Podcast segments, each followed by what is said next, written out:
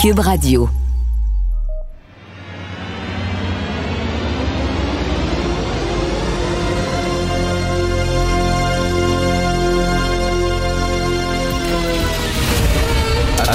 Attention, cette émission est laissée à la discrétion de l'auditeur. Les propos et les opinions tenues lors des deux prochaines heures peuvent choquer. Peuvent choquer. Oreilles sensibles s'abstenir.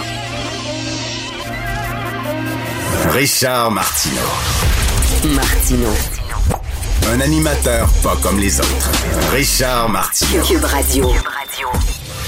Bon mercredi tout le monde, merci d'écouter Cube Radio. Vous savez qu'en France, il y a une campagne présidentielle, bien sûr, c'est bientôt là, le vote, hein, c'est au mois d'avril. Et là, il y a un sondage de l'Institut IFOP, c'est une grande, grande maison de sondage en France qui, euh, qui a fait un sondage et euh, le résultat, c'est Macron arrive en tête dans les intentions de vote chez les personnes LGBT. Ils ont fait un sondage pour savoir euh, pour qui les LGBT voteraient. Et là, Macron arrive en tête avec 22% des voix. Et euh, Marine Le Pen arrive en deuxième avec 17% des intentions de vote, suivi par Valérie Pégresse à 15% Zemmour à 11% etc. Et là, on dit, finalement, les intentions de vote de l'électorat LGBT ne diffèrent pas de celles de la population générale. Non! Tu vrai? Les gays sont comme euh, les autres. Les gays sont comme les, Puis les lesbiennes sont comme les gens ordinaires. Ah, ouais. Hey, c'est bizarre, ça. Moi, je pensais qu'il était tellement étrange qu'il va être complètement différent. Ah, ouais, il y a des gays de droite. Il y a des gays qui sont intéressés par Le Pen. Mais c'est bien bizarre, ça. Pendant un sondage niaiseux. Puis les nains. Les nains, ils voteraient pour qui? Moi, je veux un sondage. Je veux les intentions de vote des nains. Et par rapport aux gauchers et aux droitiers, est-ce que les gauchers votent nécessairement à gauche ou il y a peut-être des gauchers qui votent à droite? Est-ce que vous verriez ça, vous, un magazine qui dit, moi, je vais avoir les intentions de vote chez les hétéros? Les hétéros, ils votent pour qui? Les gens diraient, ah non, pas de bon sens. Ça n'a pas de sens. Mais là, on fait un sondage pour, pour qui va voter les LGBT, puis on est tous surpris en disant, ah, ils sont comme tout le monde. Ah, moi, je pensais que ton orientation sexuelle voulait dire nécessairement que si t'es gay, t'es nécessairement à gauche. C'est stupide de penser comme ça. À 8 ans, tu penses peut-être comme ça. Tous les noirs votent à gauche, tous les gays votent à gauche. Mais non, c'est des gens comme tout le monde. Il y en a, même, savez-vous quoi? Ils ont des enfants, puis ils vivent en banlieue, puis ils veulent être tranquilles, sécuritaires. Puis ils trouvent des fois, il y en a peut-être certains gays qui trouvent qu'il y a trop d'immigration en France. Ils sont comme nous autres. Oh, gadon. Incroyable. Quels sont là? Suis-je tout seul à me poser de sérieuses questions sur cette histoire de la productrice russe qui a interrompu un bulletin d'information à la télévision avec une pancarte contre la guerre? Parce que là, regardez, là, je, regarde, dans, le journal. Vous savez qu'elle a été condamnée à une amende et libérée. Attends une minute, là. Attends une minute, le time out, là. Elle arrive en plein bulletin d'information nationale. Elle a une pancarte. Elle dit que Poutine ment au peuple russe, qu'elle est contre la guerre. Elle a une amende et elle est libérée. Non, non, non, non, non. Désolé, je crois pas ça. Alexei Navalny, qui est un dissident, qui est un adversaire de Poutine, on réclame 13 ans de prison contre lui. Elle, une petite tape ses doigts, une amende, puis... Et là, il y a des gens, il y a des Ukrainiens qui ne croient pas à ça. Ils disent, premièrement, il n'y a pas de direct à la télé russe. Je ne sais pas, je ne peux pas vous le confirmer, là. Mais j'ai vu ça, des Ukrainiens qui disent, il n'y a pas de direct à la télé russe, justement, parce qu'ils veulent que des choses comme ça, qui se, qui se sont supposément passées euh, il y a deux jours, que ça n'arrive pas. Donc, ça a l'air qu'il y a toujours un délai pour que justement, si quelqu'un fasse une connerie ou dise quelque chose contre Poutine, les autres, ils ont le temps de interrompre ça puis pas le mettre en onde. Comment ça se fait? Elle est passée en onde, alors qu'il y avait une minute, deux minutes pour réagir. Il y a des gens qui se posent des questions. Comment ça se fait qu'elle a eu rien qu'une amende et qu'elle a été libérée? Et là, il y, a, des Ukrainiens qui disent, ben, tout ça, c'est de la propagande. Et ça montre à quel point, dans une guerre, hein, vous connaissez le fameux adage, dans une guerre, la première victime, c'est la vérité. Surtout dans des, euh, dans des régimes aussi autoritaires que la Russie. Euh, comment ça se fait que, je sais pas, en même temps, qu'est-ce qu'il y aurait à gagner Poutine? Peut-être que pour la scène internationale, il voulait montrer, regardez, on est capable de dire en Russie qu'on est contre la guerre, même en direct, même dans un bulletin d'information nationale, pour regarder, ces gens-là ne sont pas envoyés au goulag, ils ne sont pas envoyés dans un camp concentrationnaire. Ben non, ben non, on est une démocratie comme vous. On lui a donné une petite amende, puis on l'a libéré. Et il y a des Ukrainiens qui disent, ça fait dix ans, cette productrice-là, qu'elle travaille dans la machine de propagande de Poutine. Ça fait dix ans qu'elle fait de la propagande pour le gouvernement. Et là, soudainement, elle aurait vu la lumière, soudainement, elle aurait risqué sa liberté alors qu'elle a deux jeunes enfants. Je trouve ça très fiché, comme disent euh, les, Anglais. Je trouve ça très bizarre. Et Jean Charret fait un Denis Coderre de lui-même. Il ne veut absolument pas dire pour qui il travaillait lorsqu'il était dans le privé. On sait que ça a coûté littéralement euh, l'élection de Denis Coderre. Est-ce que ça va lui coûter sa course au leadership au parti? Moi, je ne comprends pas avant de passer à Thomas et à Jean-François, je ne peux pas comprendre que des conservateurs du Québec qui étaient ici, qui ont vu ce qui se passait au gouvernement libéral sous Jean Charest, qui ont vu ce qui se passait, qui a pu quand même Jean Charest. J'en reviens pas. Premièrement, quel est son bilan? Quel est le bilan de Jean Charest? Comme Joseph Facal a écrit, il été neuf ans au pouvoir. Est-ce que c'était un si grand premier ministre? Et deuxièmement, je suis désolé, là. Mais tu sais, les, ministres à 100 000 puis il y en avait même à 200 000 ça existait, puis c'était lui qui avait instauré ça. Essayez-vous, quand vous êtes ministre, vous êtes très, très, très occupé de ramasser 100 000 C'est pas en faisant des, des soupers spaghettis, puis des euh, dépouillements, euh, des, des, puis des, des, des, soupers de, de, maïs, de blé d'Inde et tout ça, que vous allez ramasser 100 000 C'était quasiment un appel à faire du wheeler-dealer. Puis euh, les gens disent non, nous autres, on le voit dans notre soupe, on aimerait qu'il dirige le Parti conservateur. C'est quand même assez hallucinant.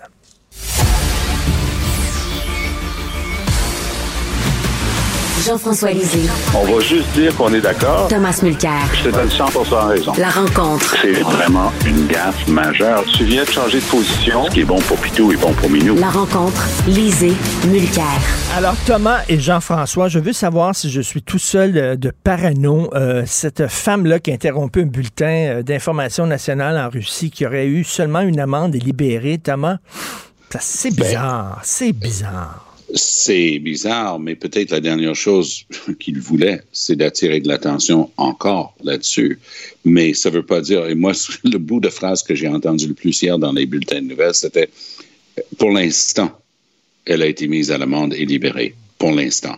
Moi, j'ai l'impression que c'est peut-être partie remise parce que oui, on est dans une dictature. Euh, on ne rit pas. Il n'y a pas de liberté. Les, tribunaux ne sont pas libres de prononcer une sentence, un truc comme ça, est hautement politique et médiatisé. Mais dans la mesure où les Russes passent déjà pour des truands à l'international pour leur comportement barbare de leur État, pas des Russes individuellement, bien entendu, mais le gouvernement russe, leur comportement barbare avec un voisin, si en plus quelque chose comme ça devait figer dans l'esprit du public à travers la planète, ce serait encore pire pour eux autres. Alors peut-être c'était mhm. cut your losses, hein? on diminue les pertes et on, arrête ça là. Jean-François, ta réaction? Ben, euh, écoute, c'est euh, contre-intuitif pour, euh, pour Poutine, effectivement, parce que je vais te donner un exemple. Cette semaine, il y a un gars qui s'est mis devant la place rouge avec une feuille de papier blanche. C'est tout. Il était devant la place rouge avec une feuille de papier blanche et il s'est fait arrêter. Il s'est fait arrêter. Alors, tu dis, c'est même ça, c'est illégal. Alors, euh, effectivement, euh, donc, elle a eu 14 heures d'interrogation sans, euh, sans avoir pu recourir au service d'un avocat. là, le procès a été rapide sur la vidéo qu'elle a fait mais pas sur son interruption euh, de la du journal télévisé. Euh, donc, elle est toujours passible d'une possible euh, accusation qui pourrait la conduire 15 ans en prison pour cette deuxième deuxième infraction-là, mais c'est bizarre que ça n'a pas été fait dans la foulée et qu'elle ait pu ensuite s'exprimer, parler aux journalistes. Puis tu as raison parce que euh, lui, euh, il ne peut pas faire ça. Ben non. Alors, euh, il y a quelque chose de bizarre là-dedans. Oui, très étrange. Il reste pas moins, il reste pas moins que moi, je crois qu'elle a, a, posé un geste d'un très grand courage. Et elle doit se demander pourquoi elle n'est pas en prison en Sibérie déjà. Tout à fait. Bizarre. On va attendre au cours des prochains jours. On en saura peut-être un peu plus. Alors, j'aimerais avoir vos réactions euh, vraiment au discours de Zelensky et au Parlement canadien. Thomas. Extraordinaire. Il a réédité, je pensais que ça allait être difficile, son discours à Londres au Parlement la semaine dernière, mais avec des exemples locaux pour que les gens saisissent ce dont il était en train de parler. C'était une journée très importante pour le Parlement du Canada. Les conservateurs ont donné plus que ce que le client a demandé en disant oui, oui, il faut que le Canada participe avec l'OTAN pour interdire les vols au-dessus de l'Ukraine, montrant encore une fois qu'ils sont totalement déconnectés de la réalité. Mais l'effet Zelensky porte fruit. Par ailleurs, j'oserais dire, Richard, que son annonce hier qu'il retirait toute demande de la part d'Ukraine de, de faire partie de l'OTAN, c'est probablement la piste de sortie hmm. la plus sûre pour Poutine à ce stade-ci, si Poutine et la gang de malfrats autour de lui sont assez intelligents pour, pour le voir. Euh, Jean-François, ça, montre que les négociations peut-être avancent entre la Russie et l'Ukraine pour que l'Ukraine puisse dire ça. Oui, mais en même temps, là, on sait que ça vient de, ça vient de sauter. Là. Il, y a, il, y a, des négociations. Ça, c'est une bonne chose. Euh, le fait que Zelensky, ça fait déjà plusieurs jours qu'il dit qu'il a compris que son pays ne serait pas dans l'OTAN. Euh, donc ça, c'est une des demandes de Poutine. Mais finalement, Poutine, lui, avait décidé que l'Ukraine redeviendrait une province de la Russie. Est-ce que la difficulté qu'il a euh, de, de, de, gagner cette guerre, combinée aux sanctions, font en sorte qu'il va renoncer à cet objectif-là et demander plutôt, ce qui semble être le cas, euh, que, euh, que l'Ukraine soit non seulement pas membre de l'OTAN, mais officiellement neutre comme l'Autriche et démilitarisée. Ça semble être une des, euh, discussions qui, a cours aux négociations. Là, l'Ukraine s'est retirée, en fait, a dit que c'était pas d'accord avec la façon dont, les Russes demandaient ça au moins il y a du progrès. Là, on n'a pas de, de on n'a pas d'indication sur la demande de reconnaissance de l'indépendance de la région du Donbass. C'est sûr que ça doit être sur la table et que euh, et que Poutine veut euh, veut intégrer finalement ces, ces, deux provinces-là à la zone d'influence russe. Bon, il y a un progrès. Euh, sur la question de, de la zone d'exclusion, moi je suis en désaccord avec euh, avec Tom, je pense que ben, la meilleure chose que l'Occident pouvait faire à cette étape-ci, c'était d'envoyer la trentaine de MiG euh, euh, que la Pologne possède euh, et, pas se balader de savoir par où ça passe pour, pour les, livrer aux Ukrainiens. mais en tout cas, effectivement, ce que M. Zelensky fait, c'est d'essayer de culpabiliser chaque, chaque Parlement auquel il parle. Aujourd'hui, il va parler au Congrès américain en disant, écoutez, c'est bien beau tout ce que vous faites, mais en ce moment, les bombes tombent. Alors, euh, si elles tombaient chez vous, hier, il a parlé de la tour du CN, de Montréal, de Vancouver. Aujourd'hui, il va dire, ben, qu'est-ce que vous penseriez que la, je sais pas, la statue de la liberté ou le, le, monument à, à Washington, euh, dans la ville de Washington, soit, soit pilonné euh, pour essayer de leur dire, écoutez, mm. ça ne suffit pas. Moi, ce que je demande, là, c'est soit une zone d'exclusion, soit vous m'envoyez les, euh, les avions, et c'est la pression qui fait en ce moment. C'est ça, il dit si les bombes tombaient chez vous, malheureusement, elles ne tombent pas chez nous. C'est ça un peu qu'on lui répond. Elles tombent chez vous. Ce n'est pas notre guerre, c'est votre guerre. Euh, euh, Thomas, on revient ici au Canada. Est-ce que Jean Charest commet les mêmes erreurs que Denis Coderre? Est-ce que ça va lui coûter sa, sa course à la chefferie du Parti conservateur? Oui, et je, je, commence à penser que j'ai peut-être perdu une autre bouteille de vin dans mon pari avec Jean-François. Parce que quand, quand, je vois ce comportement-là, il y, y, a tellement de nouvelles erreurs qu'on peut faire. Pourquoi refaire les mêmes erreurs que les autres? Coder a perdu. J'ai écouté ton topo avant. Coder a perdu la mairie de Montréal parce qu'il refusait de mm. dévoiler le nom de ses clients. Ici, Charette pousse le bouchon encore plus loin. Les citations qu'on l'on retrouve sont étonnantes. Il se met en plein centre de l'histoire des, deux Michaels peut-être pour essayer de faire en sorte de justifier son implication avec Huawei, mais la compagnie Huawei dit non, non, il nous aidait avec le 5G, qui est le nouveau réseau que Huawei est en train de vendre au Canada. C'était une vraie préoccupation de sécurité pour le Canada, parce que Huawei, évidemment, a été fondé par l'ancien chef de la sécurité en Chine. Très grande préoccupation les Britanniques, les Américains, les Néo-Zélandais et les Australiens, les quatre autres yeux des cinq yeux euh, qui, dont on fait partie, ont tous dit, vous ne viendrez pas dans notre pays avec l'aide de gens comme M. Charret et, et d'autres qui ont travaillé pour Huawei. Le 5G est ici au Canada de leur part, puis c'est une réelle source de, de, de, préoccupation de sécurité. Il essaie de changer l'histoire en disant non, non, j'étais en train d'aider mmh. l'histoire de Meng Wanzhou, puis les deux Michaels et tout ça. Deux choses d'une. Soit c'est vrai, soit c'est euh, il est en train de s'étirer le nez un petit peu style Pinocchio. Si c'est le dernier, ça va se savoir d'ici la fin de la course et ça risque de lui coûter très cher. Et Jean-François, il s'est fait contredire par Huawei. Exact. Alors donc, euh, Huawei, qui euh, je veux dire, avait le choix d'être euh, d'être muet sur la question ou de dire quelque chose qui serait convergent avec Charest, mais non. Ils ont dit, Charest dit que essentiellement, il a travaillé pour nous pour l'extradition de Mme May puis la libération des deux Michael. Nous, on vous dit qu'il a travaillé pour nous essentiellement pour la 5G. Alors, moi, mon hypothèse, c'est que Huawei se venge parce que Huawei a dû payer des centaines de milliers de bidous à Maître Charret pendant des années sur la 5G. Puis dès que Maître Charret devient candidat Charret, et puis moi, si j'étais premier ministre, j'interdirais à Huawei d'avoir la 5G au Canada. Fait qu'imagine, là, c'est le gars qui a signé les chèques. Vous m'entendez encore? C'est oui. le gars qui a signé les chèques et tu viens de perdre ton, ton porte-parole. Tu te venges. Alors là, donc, il crée une situation difficile pour Chantin. Il traite de menteur, en fait. Et là, en plus, ben, la question de la liste de ses clients, tu as tout à fait raison. S'il y a quelque chose, on disait au sujet de Denis Coderre, c'était tellement certain que la question allait venir qu'il aurait dû se préparer trois mois à l'avance. Ben oui. S'il y avait des ententes de confidentialité, il fallait qu'il les règle à l'avance.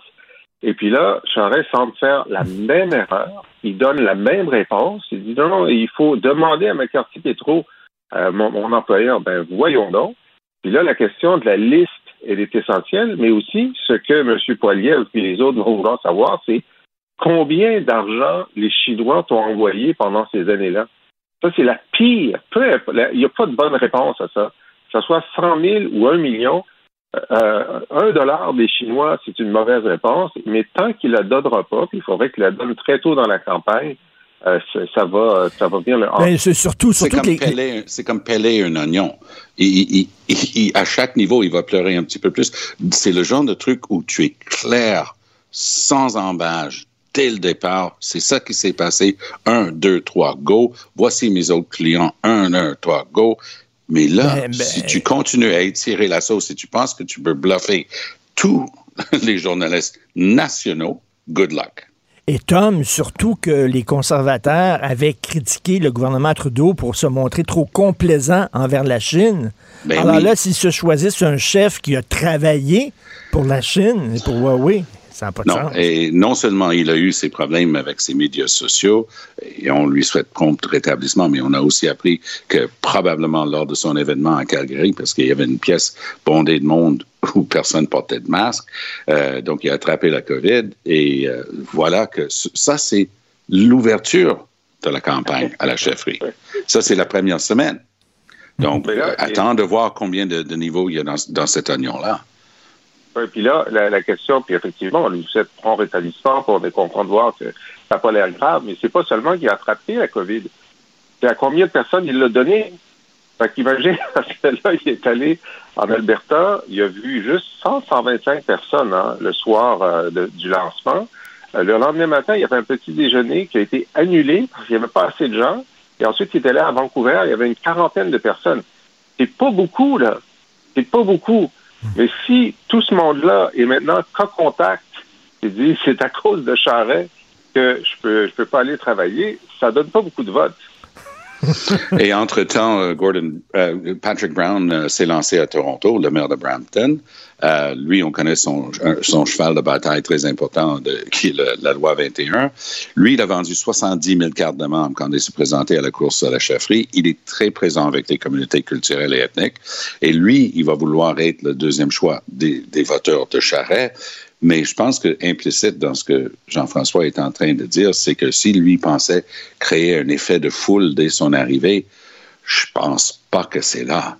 Moi, je le sens pas, en tout cas. Non, tout à fait. Euh, merci beaucoup à vous deux. Et j'aimerais en terminer, j'aimerais en terminant euh, dire aux gens d'aller lire la chronique de Jean-François Lisée dans Le Devoir, euh, qui parle d'une pub qui, moi, m'avait fait sursauter euh, pour le 8 mars, une pub du gouvernement fédéral où on prenait une femme voilée comme étant un symbole d'épanouissement et d'égalité homme-femme. Disons que c'est assez, ça, ça a surpris beaucoup de gens. Euh, Jean-François écrit là-dessus. Merci beaucoup. Bonne journée à vous deux. Allez. Merci. Bonne journée. Et si vous voulez lire les commentaires de Jean-François Lisée, justement, euh, sur l'actualité, écoutez son excellent balado auquel je suis personnellement abonné et que j'écoute avec plaisir, ben allez sur la boîte à lisée.com. Martino. Le préféré du règne animal. Bonjour, les petits lapins. Cube Radio. En direct à LCN. Salut Jean-François. Alors, on a tous entendu le discours de M. Zelensky devant le, le Parlement canadien, euh, en virtuel, évidemment. Les chauds applaudissements, l'ovation qui a duré plusieurs minutes. Qu'est-ce qui en est ressorti euh, après coup? Ben écoute, il est venu nous voir et il a dit Imaginez si c'était chez vous que les bombes tombaient, si les bombes tombaient sur la tour du CN. On se souvient, il avait fait ça aussi pour la France. hein. Les Ukrainiens avaient réalisé une vidéo qui montrait Paris sous les bombes, la tour Eiffel ouais, ouais. sous les bombes. Et c'est ce qu'il nous dit. Il a imaginé si ça pourrait être chez vous. Mais là, on dirait que le Parlement canadien dit Mais c'est pas chez nous. On comprend, là, mais c'est chez Ouais. vous que les bombes tombent. Et là, il dit, ben, pouvez-vous nous aider plus qu'envoyer de l'argent, envoyer des armes? Euh, pouvez-vous au moins faire pression auprès des organismes internationaux pour que euh, le- le- la zone aérienne au-dessus de l'Ukraine soit considérée comme une zone d'exclusion, ce qui empêcherait justement les avions russes de survoler l'Ukraine et de bombarder?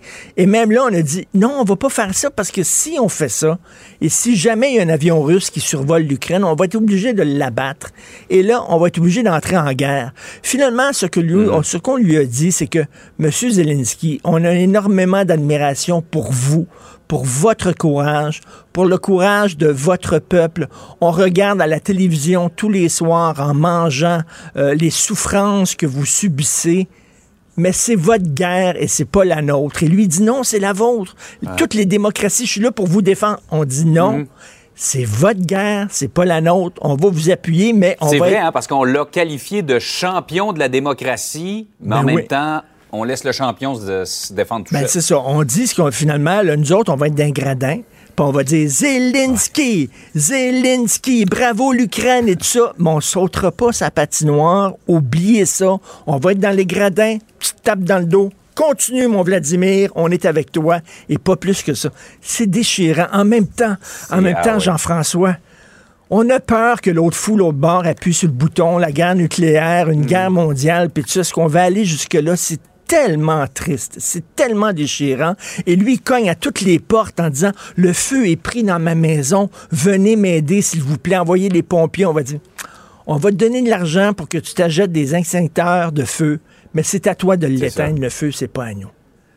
C'est ça, il va répéter triste. dans une demi-heure le même appel au Congrès américain, il va faire le même discours et il va recevoir la même porte. réponse, c'est-à-dire exactement. Il, il cogne à chaque porte et je la- pense, il surestime finalement euh, l'Occident. Il pensait que l'Occident serait venu à son secours parce qu'il dit Hey, vous m'avez promis là, que je faisais partie de votre gang. Mhm. J'étais un de vos alliés. Ça a l'air que j'étais un de vos chums. Là. Vous étiez même prêt à me prendre à l'OTAN. Puis là, soudainement, que je suis attaqué, vous me laissez tout seul. Et on est vraiment honteux. Hein? On regarde ça, on est honteux, mais en même temps, on peut pas aller plus loin.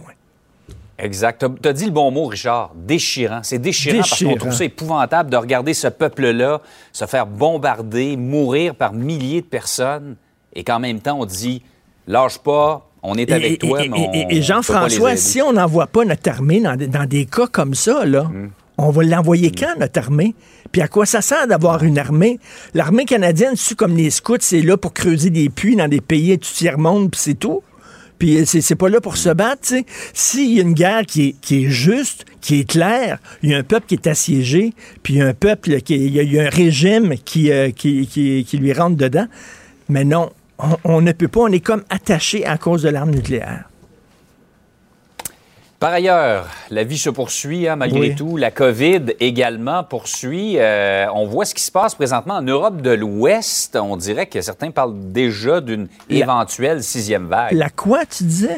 La, la, co- la COVID? Ah oui, c'est vrai, maudit, ça existait, ça. C'est vrai. Hey, pendant deux ans, on a parlé que de ça, Jean-François. Que hein? de ça, ouais. Que de ça. Et là, soudainement, c'est de la vieille histoire. Alors, rappelez-vous, c'était ce petit virus-là là, qui faisait qu'on sortait plus de chez nous, puis tout ça. Mais là, les cas recommencent à augmenter un peu partout en Asie, en Europe. Jean-François, vraiment, là, euh, ça m'étonnerait demain. Bonne chance aux autorités si jamais les cas reprennent de plus belle, même chez nous. Ouais. Bonne chance aux autorités pour convaincre les gens de revenir en arrière. Écoute, ça m'étonnerait là, une fois que euh, on a goûté à la liberté et là on parle de la fin euh, des mesures d'urgence sanitaire. Après ça, on va nous dire ben on va recommencer à fermer des commerces. On va recommencer avec le masque en disant ben peut-être euh, restez chez vous.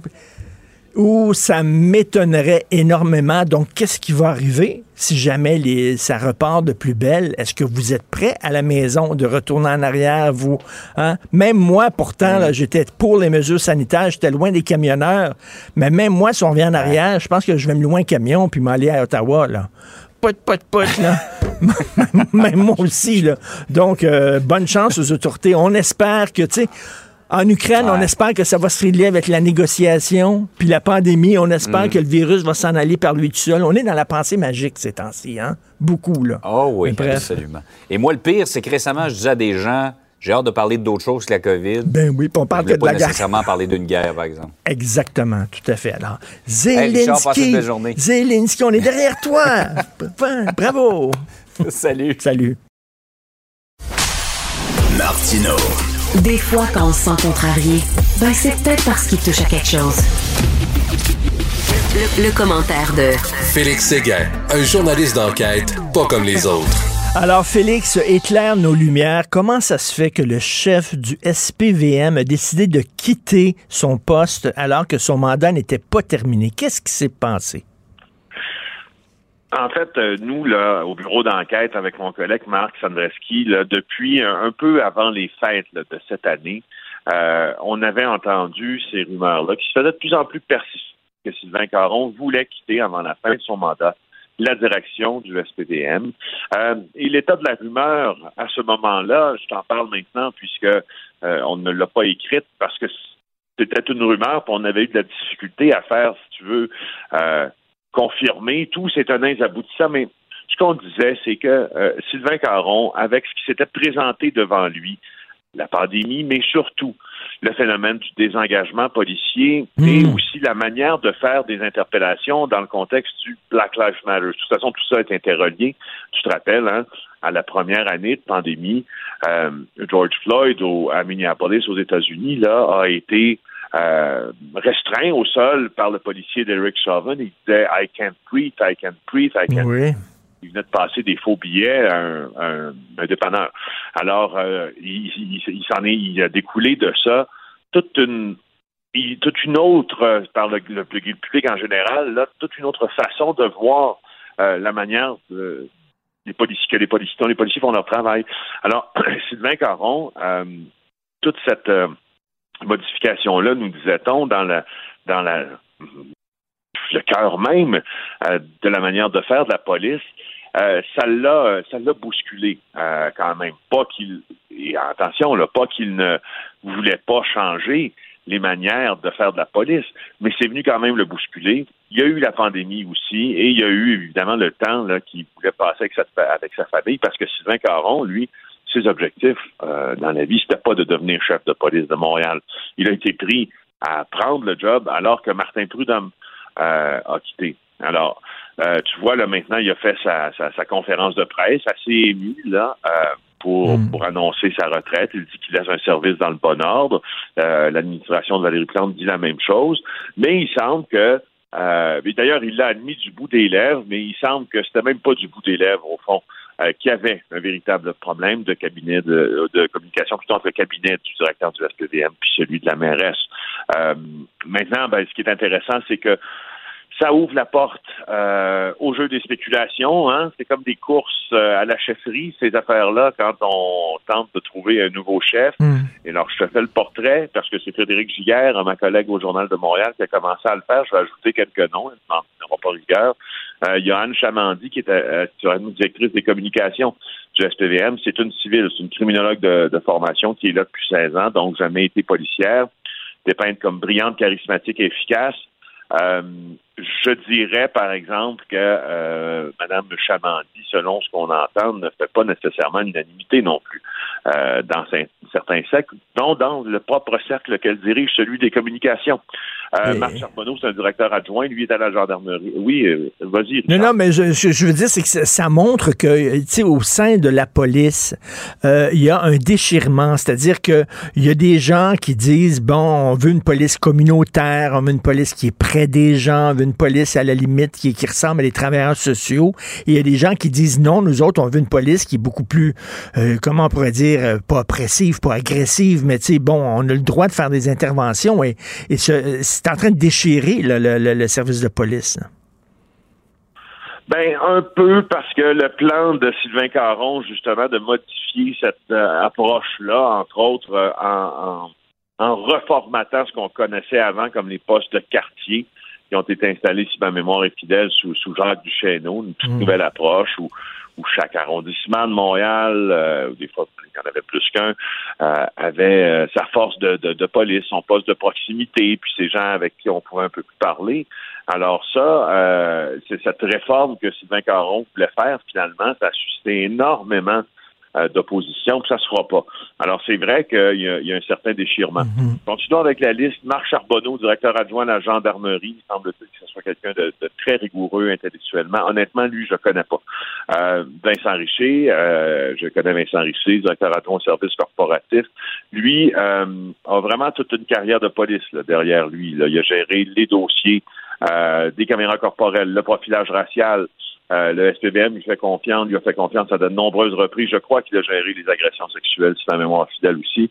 Euh, Sophie Roy, elle, qui serait la candidate favorite, c'est elle qui a été amenée en renfort après la crise des affaires internes de 2017, 35 ans de métier. Euh, beaucoup d'expérience en gendarmerie, mais peu dans les enquêtes. Des fois, ça, c'est pas un atout. Euh, mais il semble que ce soit la favorite. Il y a Pascal Richard aussi, qui est inspecteur adjoint là, au service corporatif, qui pourrait avoir une chance. Un gentleman, il semble au sourire très généreux, décrit ma collègue. J'ajouterais à ça David Shane. David Shane, euh, David Shane que l'on a vu beaucoup au cours des, euh, des derniers mois là, prendre la parole publiquement à la police de Montréal. il travaille presque sur les genoux de Sylvain Caron. Euh, c'est un gars qui est extrêmement rigoureux aussi dans son approche. Euh, et moi, je le mettrais sur la liste de David Shane. Écoute, en terminant, cette nouvelle épouvantable de jeune fille de 10 ans qui euh, s'est suicidée. Une jeune fille qu'on voulait, qu'elle voulait se faire appeler Alex.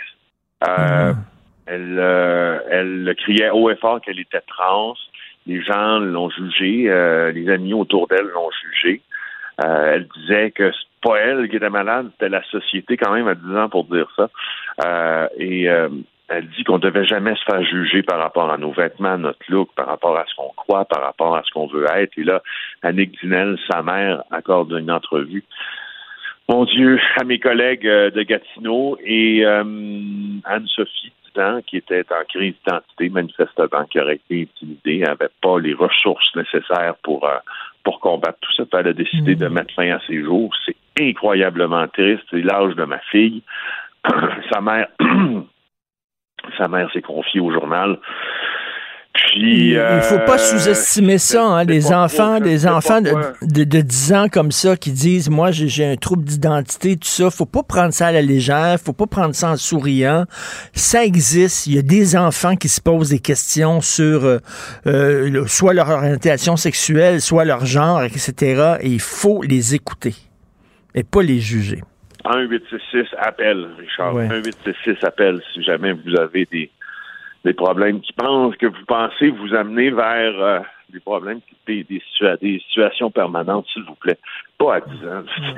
Non, c'est. l'âge de ma fille. Je, je sais, c'est drôle, parce que je l'ai inscrit à- au menu de ma chronique ce matin, puis je sais même pas quoi te dire au fond. Oh non. Je, je voulais juste te dire que je voulais juste te dire que je, je peux pas croire qu'à 10 ans, quelqu'un prenne sa vie puis nous l'enlève. T'imagines, il fallait vraiment qu'elle souffre euh, à l'intérieur.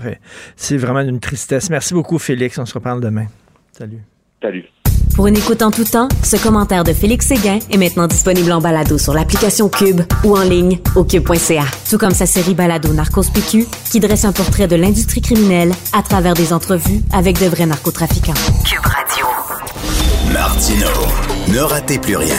Cette émission est aussi disponible en podcast dans la bibliothèque balado de l'application ou du site cul.radio.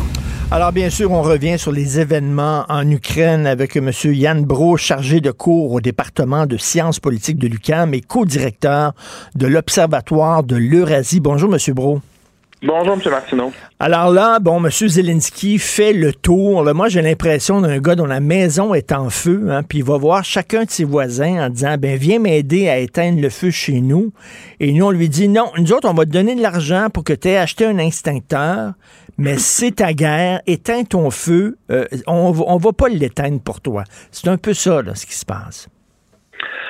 Euh, on peut voir ça comme ça, effectivement. Euh, c'est un appel presque désespéré à ce stade-ci. On sait que on voit passer sur les réseaux sociaux une quantité faramineuse de tracteurs qui tirent les tanks russes. On a des chiffres assez inquiétants sur le nombre de pertes du côté russe. On en a très peu, par contre, sur, le, sur, ce qui se passe du côté ukrainien. Puis on se demande combien de temps euh, la résistance assez héroïque là, à laquelle on assiste depuis trois semaines va pouvoir euh, tenir. L'économie ukrainienne va souffrir énormément. Cet effort de guerre-là ne peut pas s'éterniser. C'est normal que M. Zelensky cherche des appuis, même si on sent en même temps une irritation à voir les hésitations de l'OTAN de d'en faire plus euh, du côté ukrainien.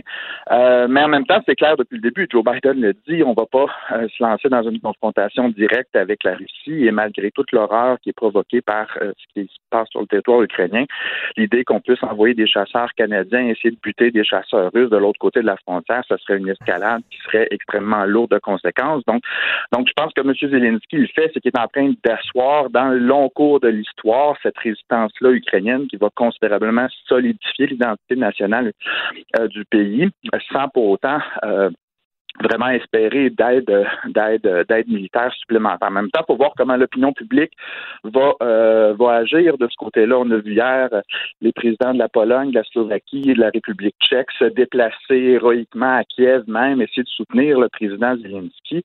Moi, je suis de ceux, malheureusement, qui pensent qu'on devrait faire des pressions pour faire comprendre à M. Zelensky que ça serait peut-être le temps d'envisager une voie de sortie, trouver un compromis avec les Russes. Il y a des, des signaux qui sont envoyés là, depuis la semaine dernière. On voit la, la Turquie, Israël qui tentent de jouer un rôle de médiation puis dire ben ok là, on lâche la Crimée, on reconnaît les indépendances du Donbass, on envisage un statut de neutralité pour l'Ukraine, puis après ça ben on, on jase de la nouvelle architecture de sécurité Mais, européenne. euh, mais c'est C'est triste, mais c'est ça, effectivement, M. Bro, parce que, je veux dire, ils ont beau être courageux puis et- et déterminés, ils gagneront pas contre la Russie. C'est impossible. C'est David contre Goliath. Il faut qu'ils trouvent une porte de sortie, M. Zelensky.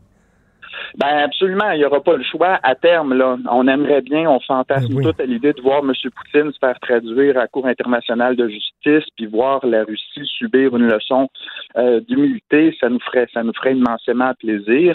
Euh, il faut pas sous-estimer la résilience, même la résilience de l'économie russe. Euh, Richard, on a vu, bon, on a bien parlé de cette résolution-là à l'Assemblée générale. Il y a que quatre États qui euh, refusaient de voter pour dénoncer l'agression, mais beaucoup d'abstentions et non, non les moindres. Il y a la Chine, bien sûr, mais il y a l'Inde, il y a le Pakistan, il y a l'Iran, il y a toute cette grande Eurasie-là qui compte bien profiter des ressources naturelles à meilleur tarif que la Russie, dont la Russie dispose. Et ce qui est en train de s'opérer, c'est véritablement une fracture dans, la mondialisation avec des espaces géopolitiques de plus en plus engagés dans une rivalité systémique. Euh, et le conflit ukrainien, finalement, c'est pas seulement le destin de l'Ukraine qui se joue, c'est l'ensemble de l'architecture de sécurité qui est en train de se redessiner sous nos yeux. Euh, écoutez, je veux, parce que je suis un petit peu perdu, là, on le sait, hein, euh, la première victime de la guerre, c'est la vérité. Euh, bon, je, je, veux, je veux revenir sur cette histoire de d'une productrice russe qui a interrompu un journal télévisé avec un écriteau disant qu'elle était contre la guerre et tout. hier, on, on a su qu'elle a été mise à l'amende et libérée.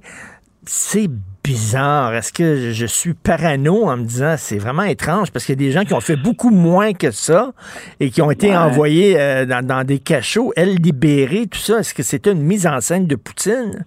Ben oui et non. C'est-à-dire que l'histoire est drôlement relayée. C'est qu'il y a deux choses ici qu'il faut distinguer.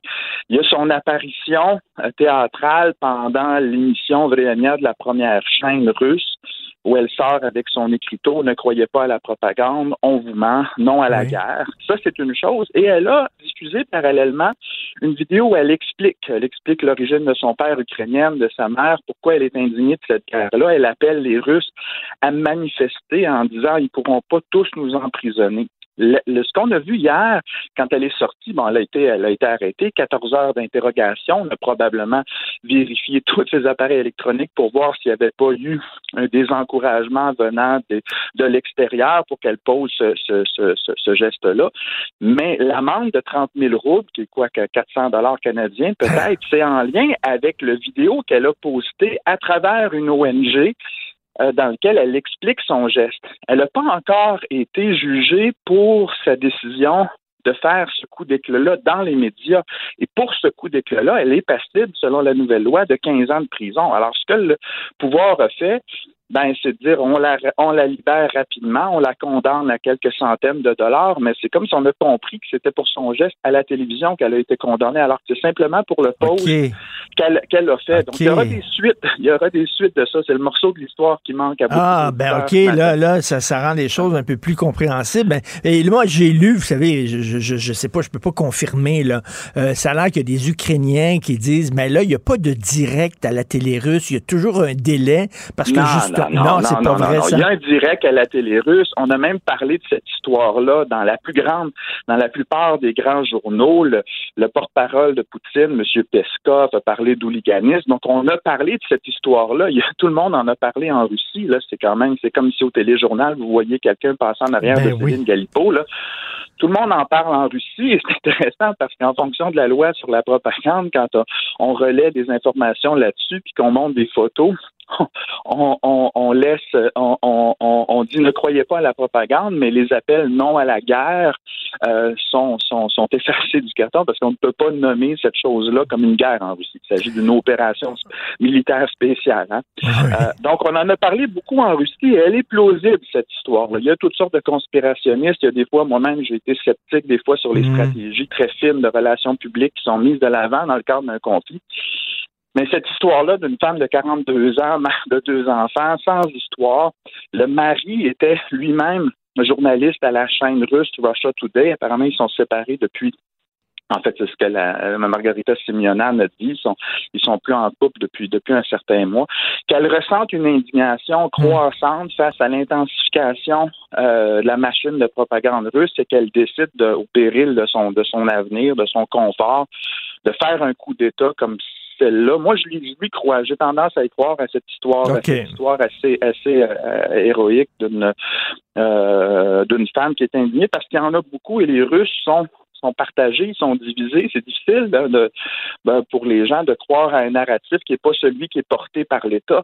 Euh, moi, je me rappelle en 99, j'étais étudiant à la maîtrise, j'avais 80% de mon entourage qui était d'accord avec les bombardements qu'on faisait à l'époque en Yougoslavie. On a tué des milliers de civils en Serbie en contravention du droit international et on était tous derrière l'effort de guerre pour libérer l'Europe du dictateur Milosevic qui était en train de perpétrer un génocide mmh. contre les Albanais du Kosovo. Euh, alors, si nous, avec toute notre liberté de presse, on arrive à se mobiliser dans un effort de guerre qui est illégal comme ça, on peut, on peut comprendre qu'il y a des gens en Russie qui soutiennent encore Vladimir Poutine, mais la classe instruite, euh, qui elle a quand même accès à l'information qui vient de qui vient de l'extérieur, ce n'est pas les réseaux sociaux ont été largement euh, les médias sociaux occidentaux, Facebook, Twitter, TikTok, Instagram, sont euh, ont été fermés en Russie, mais l'Internet n'a pas encore été fermé. Donc, tous les Russes qui cherchent à avoir une représentation des choses selon ce qu'on décrit ici de, ce côté-ci à l'ouest, ben, ils ont accès à cette information-là. Ils sont indignés de cette guerre-là pour la, pour la majorité. Euh, l'idée qu'on puisse bombarder les cousins de l'autre côté de la frontière en Ukraine, hmm. c'est pas, pas quelque chose qui, qui est très populaire. Est-ce que ça va être assez pour faire chambranler le, régime de Vladimir Poutine? Ça, c'est un, ça, un autre ben, C'est ça. Il y, a différentes, il y a différentes solutions qu'on voit possibles. Soit le peuple russe se soulève, soit il y a des proches de Poutine qui vont l'assassiner, soit euh, bon, l'armement nucléaire ou alors la négociation. Selon vous, euh, c'est le plus probable, c'est qu'on s'entende qu'il y a des négociations. Ben, écoute, non, on jase, mais nos boules de cristal, là, euh, ils valent pas cher à l'université. Hein. Euh, disons-le, disons-le comme ça. Moi, moi, j'ai une personne, une personnalité anxieuse. Euh, j'ai connu l'époque de la, de, la, guerre froide comme enfant, avec le spectre d'une guerre thermonucléaire. Puis ma logique est la suivante, c'est pour pouvoir crédibiliser la menace nucléaire, il faut croire que celui qui en détient le contrôle est suffisamment fou pour l'utiliser. Et, et, et, le seul terrain sur lequel il y a encore une parité entre les Russes et les Américains, mais c'est au niveau des, des arsenaux stratégiques, des technologies de, missiles hypersoniques pour lesquelles les Russes ont investi beaucoup d'argent depuis 15 années et pour lesquels il existe, des stratèges le confirment, à ce jour, une certaine parité. On a à peu près 6000 ogives nucléaires de part et d'autre, des vecteurs de lancement qui peuvent contourner les systèmes de défense anti-missiles. Donc, pour, pour pouvoir négocier avec l'Occident, et c'est ce que Poutine souhaite faire depuis le mois de décembre quand il a soumis ses propositions pour des nouvelles garanties de sécurité en demandant à l'OTAN de ne plus s'élargir, en demandant même de ne plus stationner des troupes dans les nouveaux États admis depuis 1999. Euh, ben, il faut crédibiliser cette menace-là. Alors, moi, tout ce discours-là, cette, cette, intimidation-là par la violence qui est faite en détruisant euh, des habitations, en évoquant des risques d'armes chimiques, euh, c'est comme s'il faut faire monter la confrontation mmh. pour, que la, pour que la menace nucléaire devienne suffisamment crédible pour mmh. qu'on accepte de s'asseoir avec les Russes ou peut-être même de s'asseoir avec les Ukrainiens puis de les convaincre de lâcher euh, hmm. certains morceaux pour pouvoir en arriver à un nouvel aménagement de paix. Donc, c'est ce qui rend, c'est ce qui rend cette escalade-là à la fois plausible et extrêmement inquiétante et, dangereuse. Je ne veux pas alarmer hmm. inutilement les auditeurs avec ça. Quand on parle de Poutine qui veut recréer l'URSS, là, on se calme les moteurs, là, aller en Georgie, en Moldavie, dans les Pays-Bas, il va en avoir plein ses shorts pour essayer de pouvoir contrôler les territoires qu'il occupe déjà. Les pertes sont lourdes. Moi, je ne pense pas que ça fasse partie euh, du plan de match, euh, ou, si ça, ça faisait partie du plan de match, il n'y aura certainement pas la capacité militaire et économique euh, d'aller plus loin.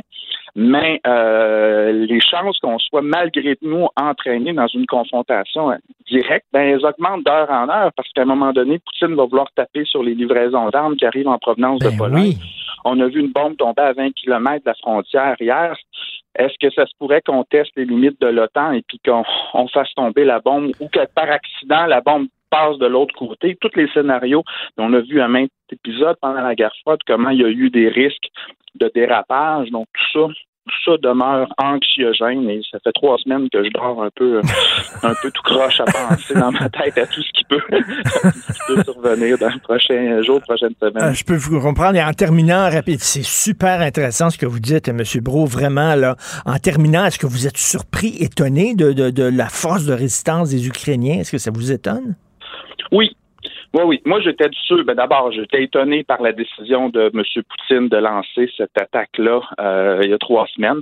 Je pensais, et je l'ai dit en nombre de maintes fois, maintes reprises, je pensais que c'était une stratégie de négociation que d'intimider par la force en montrant un peu l'étendue des forces conventionnelles qui pourraient être déployées. Donc, j'ai pas vu venir l'attaque euh, et je n'avais pas non plus vu venir la résistance euh, ukrainienne. Euh, même si ça fait sept ans que nos militaires font des formations sur le terrain, qu'il y a des, transferts d'armes qui sont effectués, j'avais quand même l'impression que face à ben, devant Goliath, finalement, hein, on a une armée qui est beaucoup plus, beaucoup plus forte que euh, le bon sens l'emporterait et qu'on disait, écoutez, euh, on peut pas se battre contre la, contre, la Russie, il faut trouver, euh, euh, il faut trouver un aménagement et cette, cette résistance-là, très, très, très forte, m'étonne. maintenant, est-ce qu'elle va tenir longtemps? on dirait que la vérité, c'est un peu la première victime de la guerre. Euh, c'est qu'on n'a pas beaucoup d'informations non, non plus sur l'étendue euh, des, des, des, des, pertes militaires qui sont euh, celles de, de l'armée ukrainienne. Donc, est-ce que ça peut tenir encore longtemps? J'en doute, euh, mais hmm. il se peut que je sois surpris à nouveau, ben, malheureusement. Euh, c'est super intéressant. Écoutez, euh, vos étudiants sont chanceux de vous avoir comme prof et Monsieur Yann Bro, quand mon émission est terminée, je pense que je vais aller chercher des somnifères parce que moi aussi, j'ai de la difficulté à dormir. Puis vous m'avez pas aidé vraiment. Monsieur Yann Bro, chargé de cours, département de sciences politiques de l'UQAM, co-directeur de l'Observatoire de l'Eurasie. Merci beaucoup. Merci. Un plaisir, M. Martineau. Joignez-vous à la discussion. Appelez ou textez le 187 Cube Radio 1877 827 2346. Gilles Proulx. Bonjour, mon cher Richard. Richard Martineau. petit lapin. La rencontre. Point à l'heure des cadeaux. Je serai pas là, là, à vous flatter dans le sens du poil. Point à la ligne. C'est très important, ce qu'on dit. La rencontre pro martineau Gilles, finalement, là, M. Zelensky est venu nous voir en disant le feu est pris dans ma maison, puisqu'on lui a dit c'est débrouille-toi pour l'éteindre. C'est ça, là. On a vu euh, le désespoir dans son discours, ce pauvre gars. Et puis là, il va s'adresser aux Américains pour rien du tout. Il a parlé à nombre de parlements depuis le début de cette crise. Mais quand même, il y a un petit bout de phrase, mais ça, ça prouve qu'il est perdant, là. Hmm. Il euh, se dit disposé à discuter, imagine-toi, donc euh, à peut-être s'ouvrir à la négociation. Hmm. Alors, est-ce la lumière au bout du tunnel? Peut-être, mais sûrement pas pour lui, parce que son tunnel va demeurer, même si Poutine gagne, puis il y a la promesse qu'il ne s'engagera pas, Zelensky s'engagera pas, justement, à pousser son idée d'être protégé par l'OTAN. Alors, Poutine pourra rentrer dans ses terres et sortir comme grand seigneur, le vainqueur ayant fait nombre de dégâts.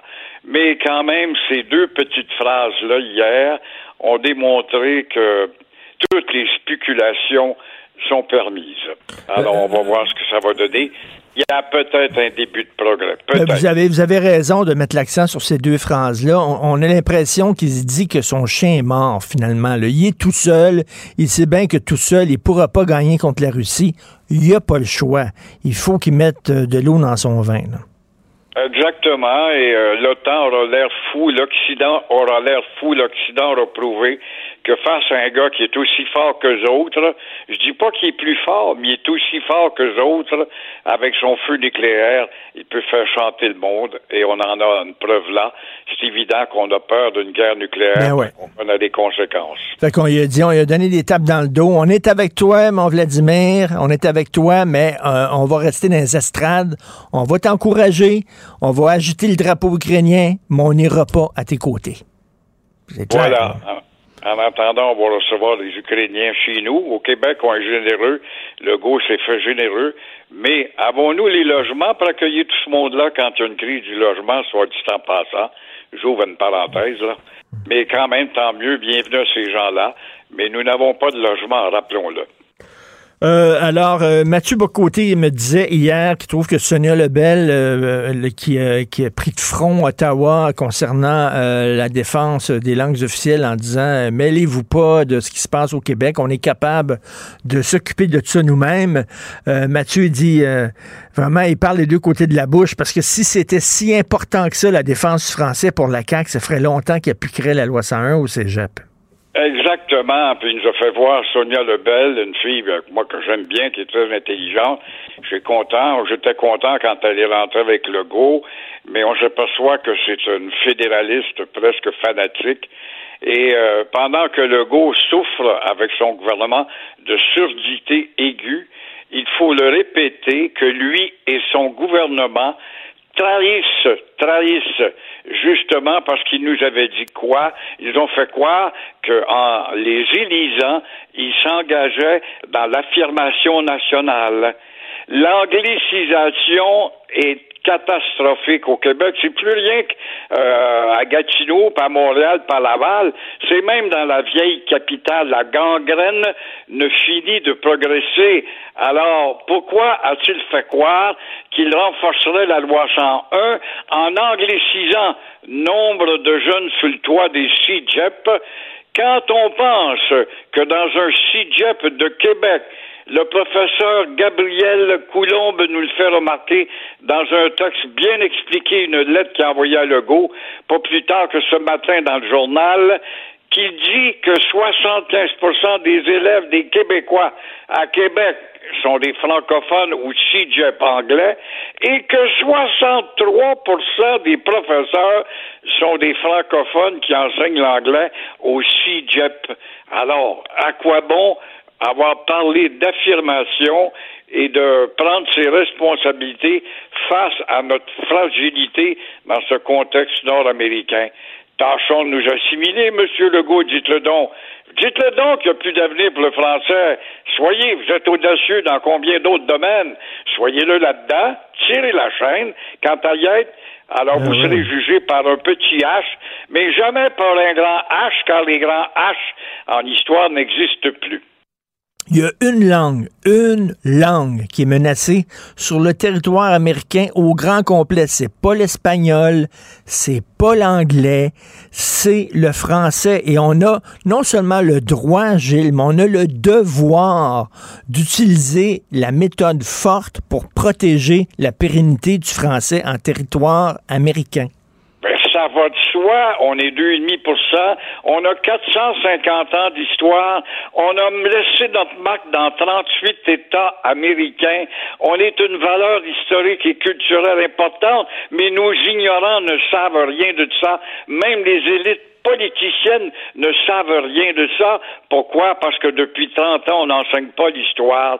Puis on a peur d'enseigner l'histoire parce qu'on va être obligé de parler des méchants petits Indiens iroquois puis des bons Indiens qui restent le bord. On est obligé de parler des fanatiques qui ont pilé et craché sur la, personnalité du Québec. On va être obligé de dire que Pierre Lemoyne d'Iberville a battu tous les Anglais à chaque fois qu'il s'est battu. Oh ben ça, c'est pas beau. Ça va faire de la chicane, de la division. Voilà où on a rendu les cruchons dans l'ignorance au fond de leur baril. Et ce, qui est, déprimant, ce qui est vraiment choquant, Gilles, c'est que là, là, ils ont une grande marge de manœuvre. Ils vont gagner les prochaines élections, puis peut-être même qu'ils vont être là pour un troisième mandat. Là, ils, sont, ils sont majoritaires. Ça arrivera très peu. la marge de la, fenêtre est ouverte là. C'est là l'opportunité de faire ça, parce qu'au cours des prochaines années, raison, avant la prochaine élection, puisqu'il l'a promis. Pourquoi est-ce qu'en juin, euh, le, euh, Jolin a renforcé la loi 101? Parce qu'on sait fort bien qu'il est élu une deuxième et une troisième fois. Pendant ce temps-là, le problème va s'accentuer à un point tel où nous n'aurons plus de poids. Et là, ils vont nous dire de nous fermer la gueule parce qu'après tout, nous sommes des gens du passé, des passéistes dépassés. Alors, que veux-tu faire avec ça? Ces gens-là sont en train de signer notre mort à petit feu. Parce qu'au cours des prochaines années, peut-être qu'on va avoir des, gouvernements seulement minoritaires. Là, on en a un qui est majoritaire, on en a un qui est aimé par le peuple. Le peuple est derrière lui. Ben, Christy, profitez-en, profitez-en. Je ne sais pas pourquoi il attend. Euh, alors, la hausse du prix de l'essence vous inquiète? Ah, c'est incroyable. Après les voleurs de dépanneurs, les voleurs au comptoir, voici les voleurs de sens. Tous les moyens sont bons. Euh, on, le sait, on peut percer un réservoir euh, dans la rue, l'autre bord de chez vous, où on fait euh, tout simplement semblant de payer qu'une carte, on paye pas. On fait le plein où on se sauve, etc., etc. Quoi faire? si c'est pour aller vers une hausse, parce que le pétrole ne semble pas vouloir baisser, bien qu'il a euh, baissé à la bourse actuellement, le baril en tout cas, euh, il faudra songer à mettre de la pression, mais de la très forte pression, sur nos deux gouvernements énergivores, surtout le Québec qui profite de la taxe ascenseur. Ah, mais là, Québec va nous répliquer, oui, mais vous devez tenir compte que nous aussi, au gouvernement, on a des flottes de camions, des flottes de corps de police, puis de pompiers, puis on paye nous autres aussi. C'est vrai mais on profite de la taxe ascenseur. Alors, il faudra aussi, peut-être, écoute, le problème est mondial. Pourquoi le G8, s'ils sont les plus puissants au monde qui se réunissent de temps à autre à lever un toast, euh, devrait s'y mettre et voir justement ce que toute l'industrie, partant du champ pétrolier dans le sable à la pompe à essence, qui profite trop? faut pointer du doigt le premier profiteur là-dedans et il faudrait aussi songer avec, euh, je ne sais pas, la CAA, d'autres organismes de consommateurs à organiser des manifestations de rue le printemps devant un bureau du gouvernement ou une, une, une filiale d'une pétrolière quelconque. Il y a quand même des gens qui n'ont pas froid aux yeux, Gilles, d'aller d'aller euh, faire le plein d'essence puis de partir sans payer comme ça faut quand même, c'est incroyable qu'il y a des gens fassent ça. Ben, c'est la débandade, c'est euh, parce qu'on sait qu'il n'y a pas de police. On l'a vu hier, les crottés ont manifesté contre la, brutalité policière, le, corps de police le plus flambeau, le plus le plus régi par des règles qui les empêchent d'agir, alors qu'une police, ça devrait être une dissuasion. C'est une dissuasion, c'est parce que tu as peur, tu peux te faire faire mal, mais on n'a plus peur, on insulte, on n'a plus peur, alors pourquoi pas voler de l'essence, sachant que les conséquences, puis là, ils vont se trouver des avocats, des morveux qui en ont payé, là, qui n'ont pas payé, qu'on leur a pogné, ben, ils vont trouver des avocats pour dire tout simplement, oui, mais écoutez, vu la situation étouffante de mes clients, il a fallu aller aux moyens extrêmes, et puis on pardonnera. Merci beaucoup, Gilles. On se reparle demain. Merci. À demain. Merci. Euh, euh, chers auditeurs, je, veux lire, vous lire quelque chose que j'ai vu dans le journal de Montréal aujourd'hui qui m'a étonné. Euh, vous savez, les notices nécrologiques, ben oui, je regarde ça de temps en temps. Mais c'est parce que j'ai un ami qui est décédé avant hier, puis je voulais voir s'il y avait sa notice parce que je vais aller le voir au salon. Mais bref, j'ai vu une photo d'un petit garçon, Ryan Rousseau, qui est décédé à 6 ans. Écoutez ça, la notice nécrologique est vraiment très bizarre. Déjà deux ans, le 16 mars que tu nous as quittés, tu nous manques à tous les jours et on pense à toi. Ryan Rousseau de Saint-Hippolyte a été la première victime collatérale québécoise de la pandémie du coronavirus. La première journée de fermeture des écoles par le gouvernement, Ryan se faisait garder parce qu'il n'avait pas à l'école, il pas à l'école, puis s'est noyé dans une rivière. Alors, dans la notice nécrologique, sa famille, ses parents ont décidé d'écrire ça. Je peux comprendre leur peine épouvantable. Mais là, ils disent que s'il est mort noyé dans une rivière, c'est à cause du gouvernement Legault parce qu'ils ont fermé les écoles. Puis il n'était pas à l'école ce jour-là. Parce que l'école était fermée comme je vous dis, je comprends fort bien la douleur épouvantable de, ces gens-là. Il y a six ans, mais c'est assez particulier de dire il est une victime collatérale de la pandémie parce que c'est le gouvernement qui a fermé les écoles, puis il n'aurait pas dû fermer les écoles parce que si les écoles n'étaient pas fermées, mon fils serait encore en vie. Assez particulier, ont décidé de profiter d'une notice nécrologique pour euh, passer un message euh, au gouvernement. Vous écoutez Martino. Vous venez de vous connecter en direct sur Cube Radio? Pas de stress. Tout est disponible en balado sur l'application ou le site cube.radio. La chronique argent. Une vision des finances pas comme les autres. Alors, on parle avec euh, Yves Daou, directeur de la section argent du euh, Journal de Montréal, Journal de Québec. Euh, Yves, l'inflation, l'inflation incroyable. Tu, sais, tu parlais avec Gilles Pau tantôt qu'il y avait des gens qui perçaient des réservoirs ben pour aller chercher de l'essence. Là. Ben là, euh, je pense que l'inflation est en train de percer le portefeuille des Québécois parce que, écoute, le prix euh, à la consommation au Canada a augmenté à 5,7% d'une année à l'autre. Écoute, c'est la deuxième fois que ça dépasse le 5% Écoute, c'est la plus forte euh, augmentation depuis août 1991. Écoute, c'est. Euh, puis, là, en plus. 1991, j'ai bien entendu. Ou, 1991, qui avait été à l'époque 6% Puis je te rappelle, aux États-Unis, en février, c'était pas loin de 8% On est encore plus chanceux que, que, que, les Américains. Évidemment, là, c'est toujours la même affaire. C'est l'essence puis les prix des aliments. Écoute, sur une base là, de, de mettons, de, si tu prends février, euh, de 2021 par rapport à février 2022, l'essence a jumpé. Là, tu payes 32% plus à la pompe comparativement à février 2021. Puis sur une base mensuelle, c'est une augmentation de 6,9% du prix de l'essence. Écoute, les aliments, là, c'est une augmentation en février de plus que 7,4% par rapport à janvier passé. Là. Écoute, c'est actuellement au niveau de l'alimentation, là, écoute, c'est la première fois là, que ça dépasse. C'est le plus marqué depuis mai 2009 pour les prix de l'alimentation à ce niveau-là. Donc, euh, écoute, c'est partout. Écoute, dans la viande, dans le surgelé, dans le poulet, euh, les produits laitiers. Euh, donc, c'est tout à fait normal là, que les gouvernements vont, commencer à regarder comment compenser ce taux d'inflation-là, parce que c'est clair que les salaires n'augmenteront pas à ce, niveau-là. Ben non. Donc, euh, et tu as vu hier euh, déjà, là, euh, ça c'est le bureau parlementaire de, de à Québec, là, sous la plume de Nicolas Lachance puis Geneviève Lajoie. Là. Donc, le Québec va effectivement reculer. Ben oui. Finalement, ils imposeront pas l'augmentation à l'inflation de la hausse de l'électricité. Quand même une bonne nouvelle. donc, tu sais qu'à partir de septembre, ils devaient établir ce qui serait l'augmentation au 1er avril 2023 basée sur l'inflation. C'est ça, ça serait plus la régie qui déciderait de, de, l'augmentation, ça serait l'inflation, ça montrait au même niveau que l'inflation, mais là, l'inflation est telle que François Legault, il a dû reculer. Oui, mais là, il dit on va prendre les moyens pour compenser le comment, mais il n'y aura pas d'augmentation de 4 à 5 à assurer Legault hier. Donc, euh, je ne sais pas comment ils vont ils vont faire. Est-ce que ça va être sous forme de chèque? Ça va être euh, ils vont-tu, comme la, suggestion de Michel Gérard dans une des chroniques, plafonner à 2% l'augmentation de Hydro-Québec? Donc, euh, ça, ça va être dans le prochain budget qui s'en vient le 22 mars. On va être mis au courant de ça. Même, on parle même là, de, possibilités de, de chèques qui seraient envoyés aux Québécois.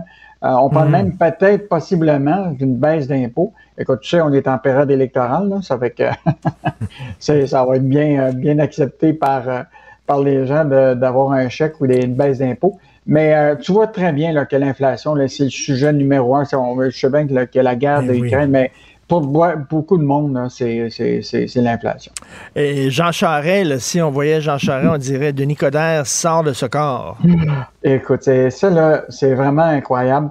Olivier Bouc et Francis Alain, Écoute, ça fait deux semaines qu'ils euh, font des appels euh, au Parti conservateur, donc euh, à ceux qui s'occupent des communications pour Jean Charest.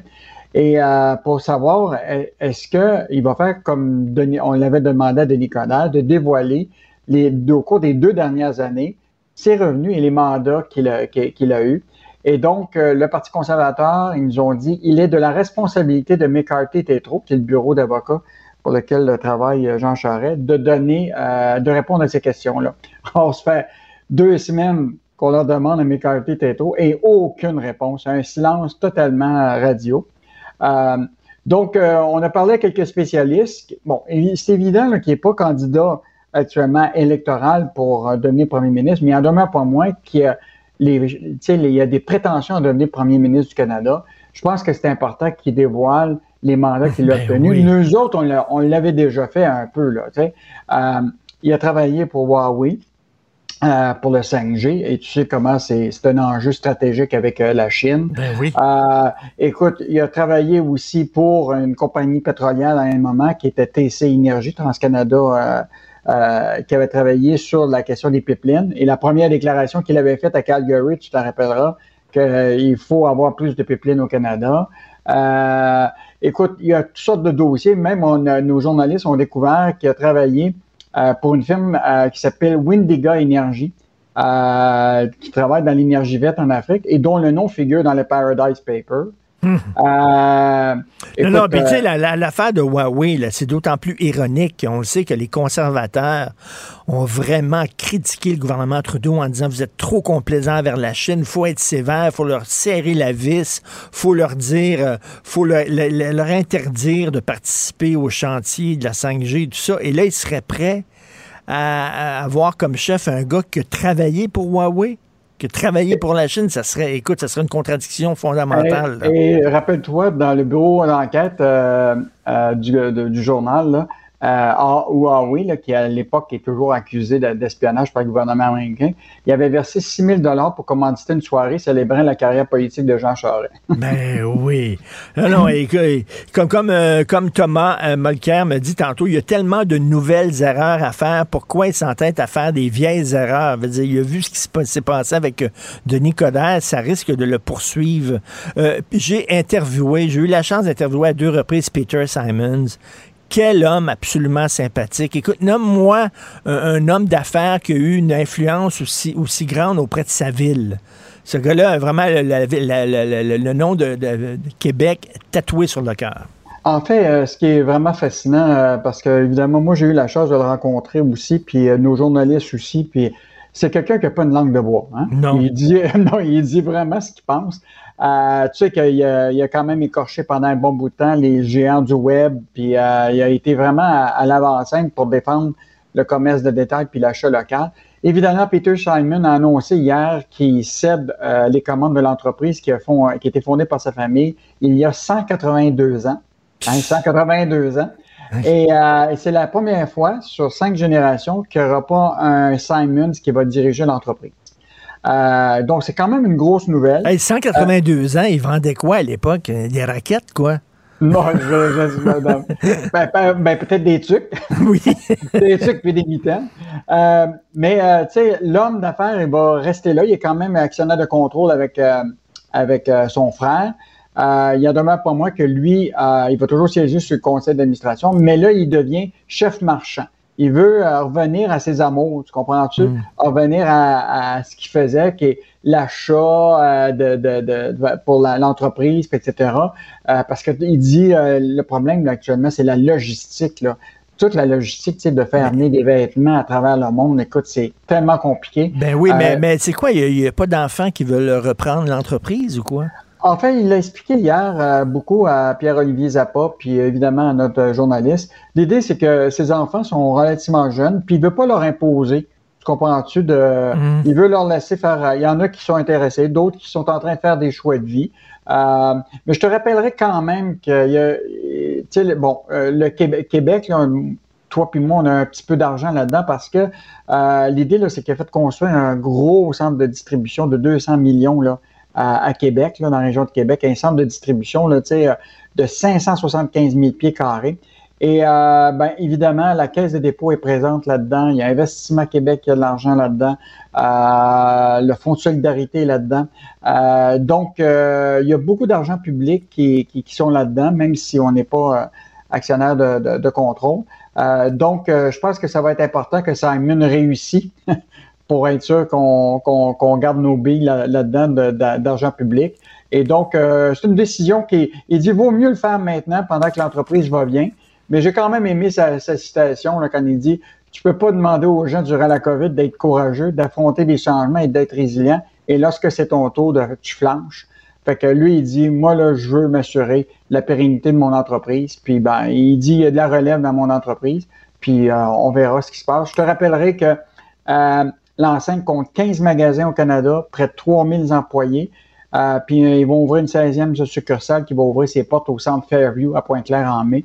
Donc, euh, souhaitons que ce fleuron du commerce de détail au Québec là, poursuit sur, euh, sur sa lancée. un vrai fleuron. Écoute, avant qu'il y avait, avant qu'il y avait une boutique euh, Simons à Montréal, il y a des gens de Montréal hein, qui faisaient les deux heures et demie de route pour aller s'habiller à Québec, aller acheter mhm. euh, des, des, des, vêtements dans sa boutique. Là. Donc, puis en plus, il faut rappeler que c'est lui qui a donné à la ville de Québec la fameuse fontaine de Tourny, qui est absolument magnifique devant l'Assemblée nationale. donc, très belle fontaine. Ben, merci beaucoup. on se reparle demain. Salut. Salut, Richard. Richard Martineau. Les commentaires haineux prennent certains animateurs. Martineau s'en régale.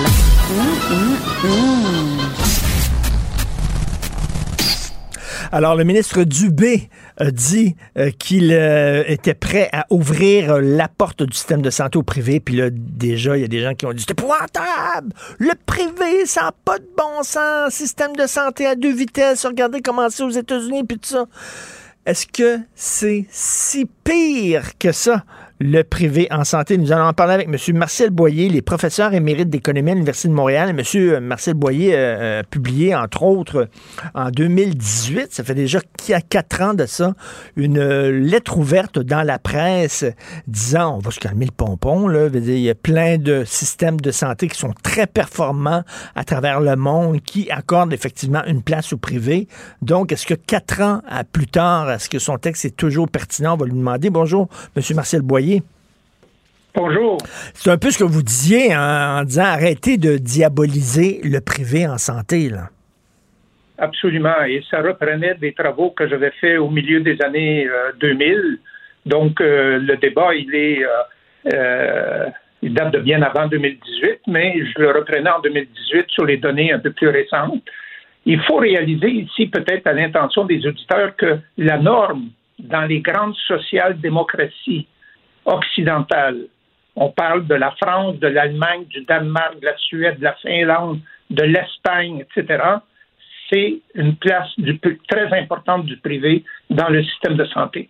Et ça, ça veut dire, en particulier dans le contexte de l'hospitalisation, en France, par exemple, mmh. un tiers des hôpitaux sont des hôpitaux privés à but lucratif.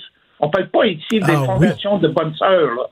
On parle d'hôpitaux privés à but lucratif intégré au régime public d'assurance maladie. C'est-à-dire que quand le citoyen décide d'aller se faire soigner dans un hôpital public ou un hôpital privé à but lucratif, encore une fois, euh, l'assurance maladie va payer les frais à peu près la même chose, pas tout à fait. 20% de moins dans le secteur privé que dans le secteur public mais en gros, l'essentiel des coûts est couvert par l'assurance maladie.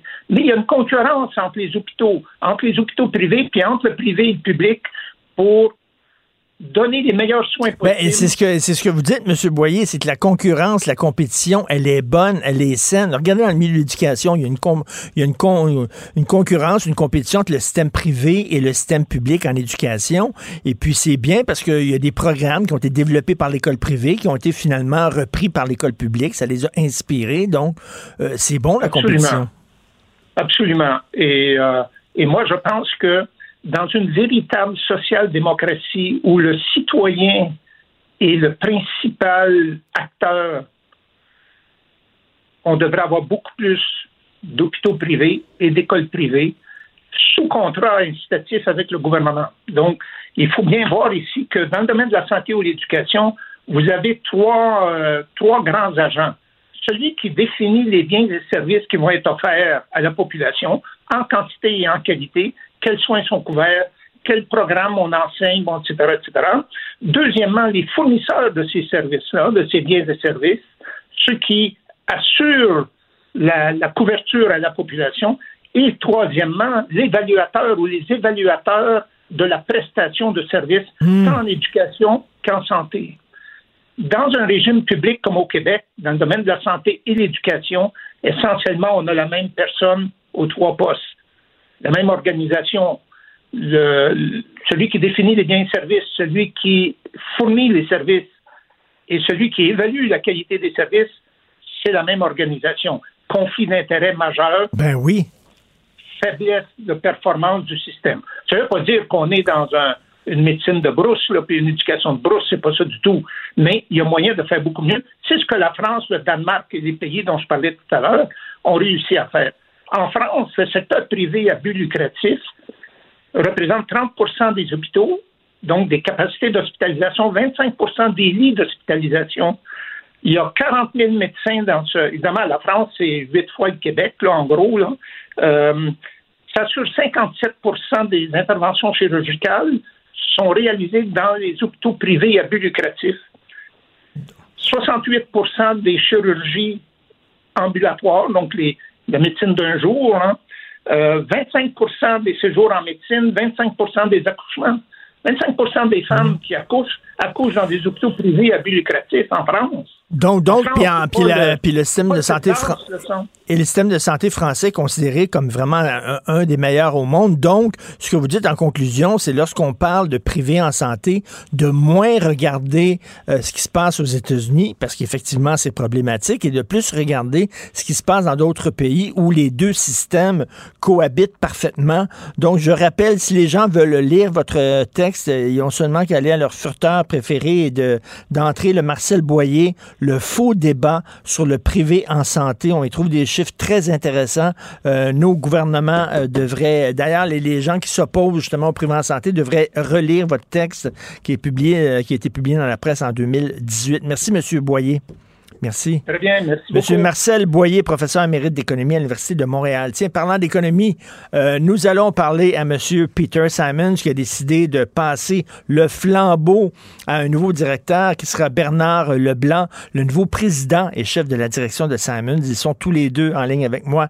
Bonjour à vous deux. Bonjour, Monsieur Martineau. Bonjour, ça c'est Monsieur Leblanc. Bonjour, Monsieur Simons. Bonjour. Oh, Monsieur Simon, ça doit quand même faire mal au cœur, non? Euh, c'était une entreprise qui était pendant 182 ans dans votre famille et là, de passer le flambeau à quelqu'un qui fait pas partie de la famille, bon, qui fait partie de la famille idéologiquement, mais pas, pas au point de vue sanguin, là. Euh, est-ce que ça a été difficile? Non, non, je suis super content, puis je suis dynamisé. C'est pas du tout un peine ou euh, je pense qu'on a toujours assez de gérer l'entreprise pour le bien de l'entreprise. La famille est là pour prendre des décisions.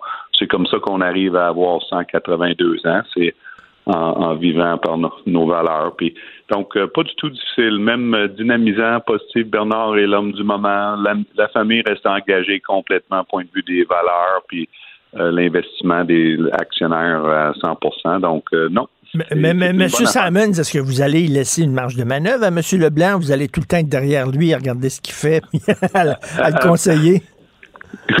non, ben, je vais être là pour conseiller s'il veut mes conseils, puis on va parler, puis euh, on a tous, on a tous toujours dans notre vie des boss, puis un conseil d'administration. Puis la réalité, c'est qu'on travaille ensemble. Puis on a une longue feuille de route, Bernard puis moi, puis euh, vraiment, on a du plaisir. Moi, j'ai du plaisir à travailler avec. C'est un leader qui est intelligent, rigoureux, qui était l'architecte de notre robotisation. Donc, j'ai pas peur. Il va aimer certaines idées que j'ai, tant mieux. Puis d'autres, il va, il va me dire de me calmer. Puis euh, voilà. Je vais travailler fort. Monsieur Leblanc, euh, vous êtes au bout du fil. Vous savez que Peter Simons, c'est pas seulement qu'un entrepreneur, c'est pas seulement qu'un homme d'affaires, c'est un citoyen qui est très impliqué dans les affaires de la ville de Québec. Euh, il a pris position sur un paquet de, de, de, sujets, que ce soit par exemple la vente en ligne, les, les bon, les géants de l'informatique et tout ça. Est-ce que vous allez, euh, vous allez reprendre un peu le flambeau aussi pour ça, c'est-à-dire les prises de position publiques, ou vous avez une autre façon de gérer l'entreprise? on va continuer euh, ensemble, Peter et moi, à, démontrer, je pense, nos valeurs euh, qui sont communes. Peter, je mentionnais, il y a un, grand alignement entre nous par rapport à, notre vision, et, tant sociale que de, la façon de déployer euh, nos activités commerciales. On va euh, continuer à se, à se complémenter l'un et l'autre. Euh, mon intention, c'est pas de de remplacer Peter euh, dans, ses actions. Euh, c'est un, un leader qui est inspirant, c'est un citoyen aussi qui, qui, qui, est inspirant et engagé.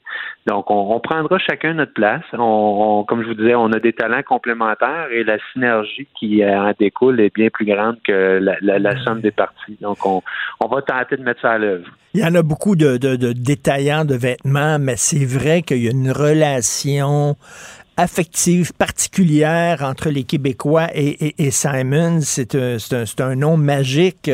Euh, c'est tout un défi que vous avez à relever, M. Leblanc. Euh, un défi, euh, certes, et un grand, un grand honneur, honnêtement, d'avoir d'avoir l'occasion, la, la, confiance qui m'est qui m'est témoignée par Peter et par la famille. Euh, j'entreprends ce mandat-là avec un grand sens du devoir, un grand sens de responsabilité aussi pour euh, veiller à la postérité de ce qui est euh, la, la, plus vieille entreprise familiale privée au Canada. Donc, euh, je, je, oui, un sens du devoir, certainement, pour assurer la pérennité. Et, M. Leblanc, vous, vous arrivez à, une époque, à une période qui est, qui est très importante parce que, bon, on sort d'une pandémie, les gens ont eu l'habitude de faire des achats en ligne. Euh, il y a de plus en plus d'offres pour les achats en ligne. Ça va être votre gros défi. Là. Ça va être comment on peut encore euh, convaincre les gens de se déplacer et d'aller dans un magasin et vivre une expérience.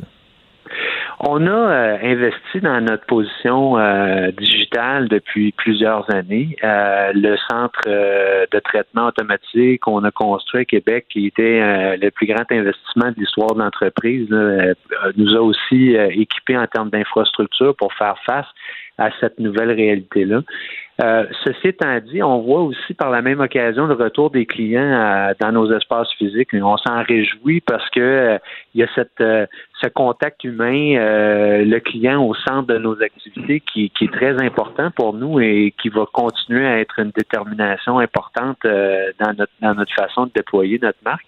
Mais on voit l'avenir dans un contexte de commerce sans frontières et d'être en mesure de, de, desservir les besoins de la clientèle, euh, que ce soit via le site web, que ce soit euh, via nos sites physiques ou euh, via d'autres technologies qui pourront mm. peut-être s'intégrer dans notre écosystème dans le futur. On, verra bien. On y sera. Ben oui, dans, dans, dans, le métavers. Il y aurait peut-être une boutique virtuelle dans le métavers de Zuckerberg. Monsieur Simon, vous êtes jeune, 57 ans, vous êtes en super forme, vous entraînez quatre fois par semaine. C'est pas vrai. C'est pas, pas vrai que vous allez pêcher vous allez, vous allez passer vos temps, vos, heures à pêcher. Est-ce que vous avez euh. d'autres projets? Vous voulez partir une autre business? Qu'est-ce que vous voulez faire?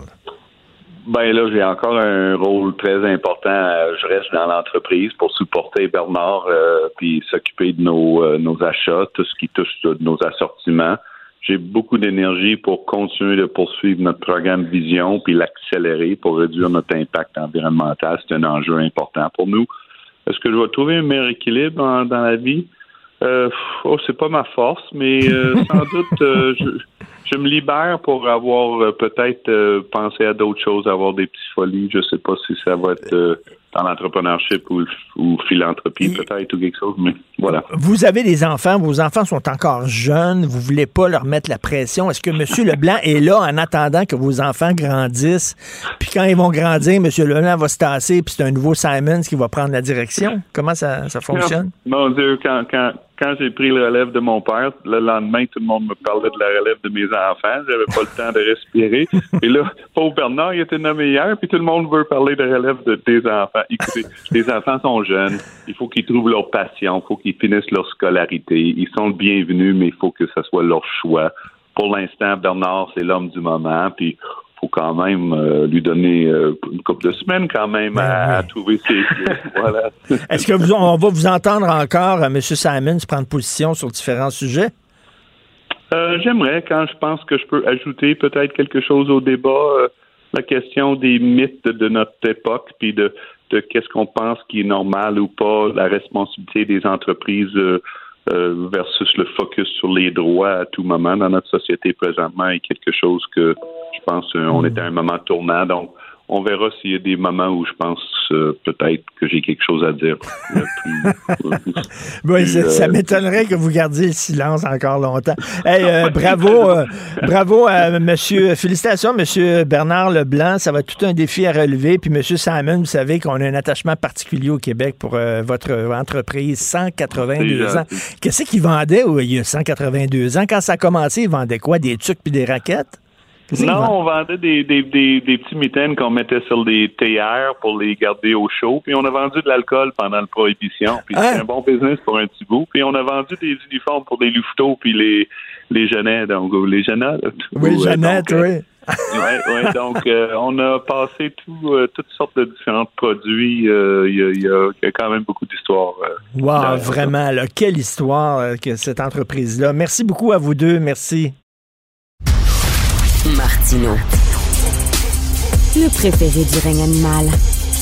Bonjour, les petits lapins. Petit lapin, petit lapin.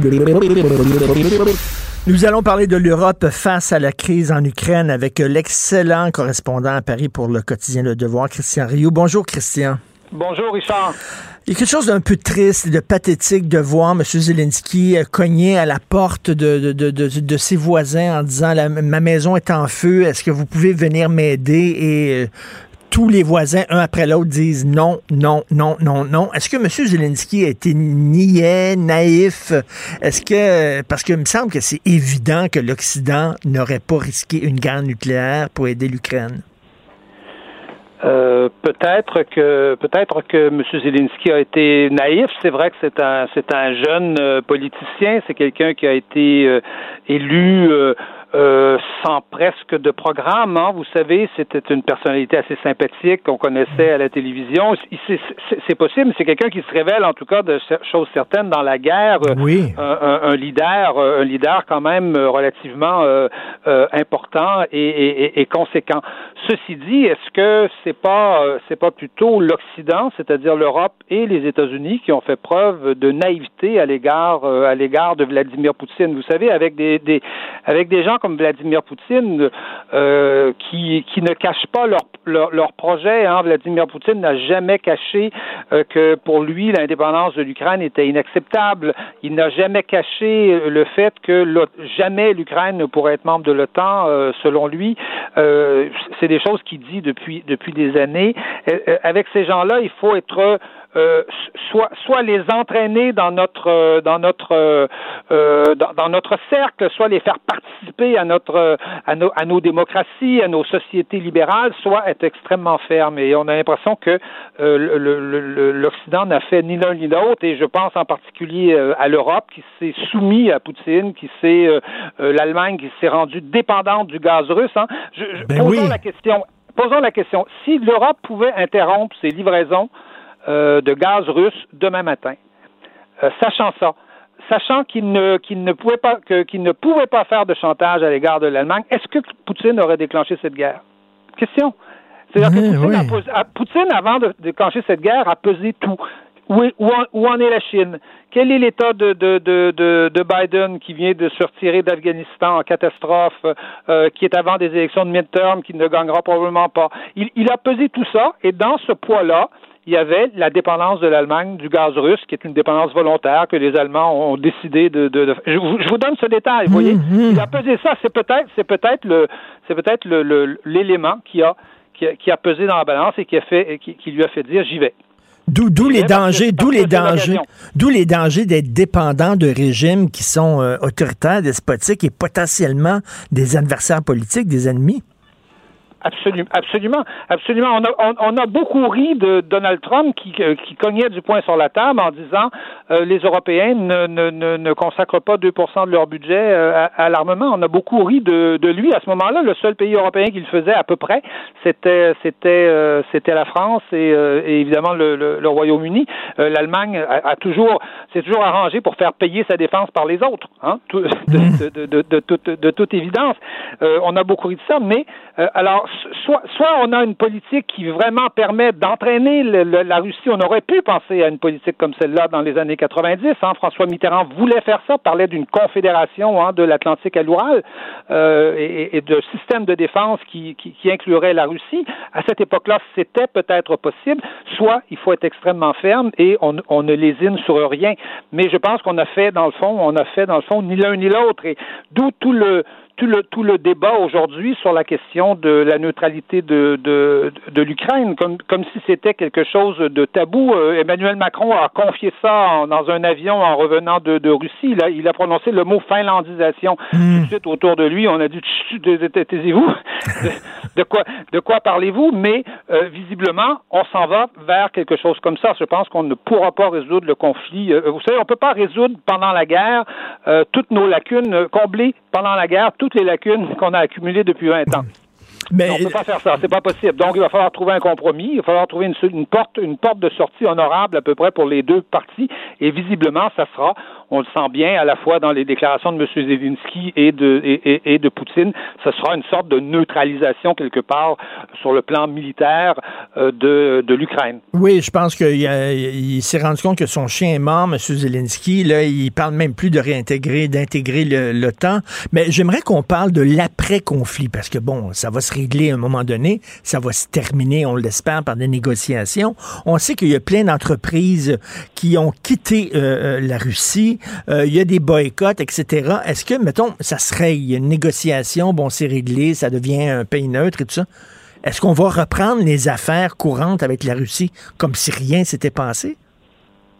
probablement pas dans les dans les semaines ou dans les ou dans les mois euh, qui vont qui vont suivre euh, le conflit. C'est-à-dire, il va il, il, il, va falloir savoir quelle attitude et quelle politique adopter à l'égard de la Russie. On a l'impression que depuis euh, que depuis la chute du, du, communisme, la chute du mur de Berlin, le, il n'y a pas de politique à l'égard de la Russie. Or, je vous dirais que quelque part, Poutine nous sommes d'avoir une politique à son égard et nous sommes, lui veut être considéré comme une des qui compte aujourd'hui dans le monde, avec la Chine, les États-Unis, euh, la Russie évidemment, et, peut-être l'Europe, mais là, c'est, ça reste, évidemment un, point d'interrogation.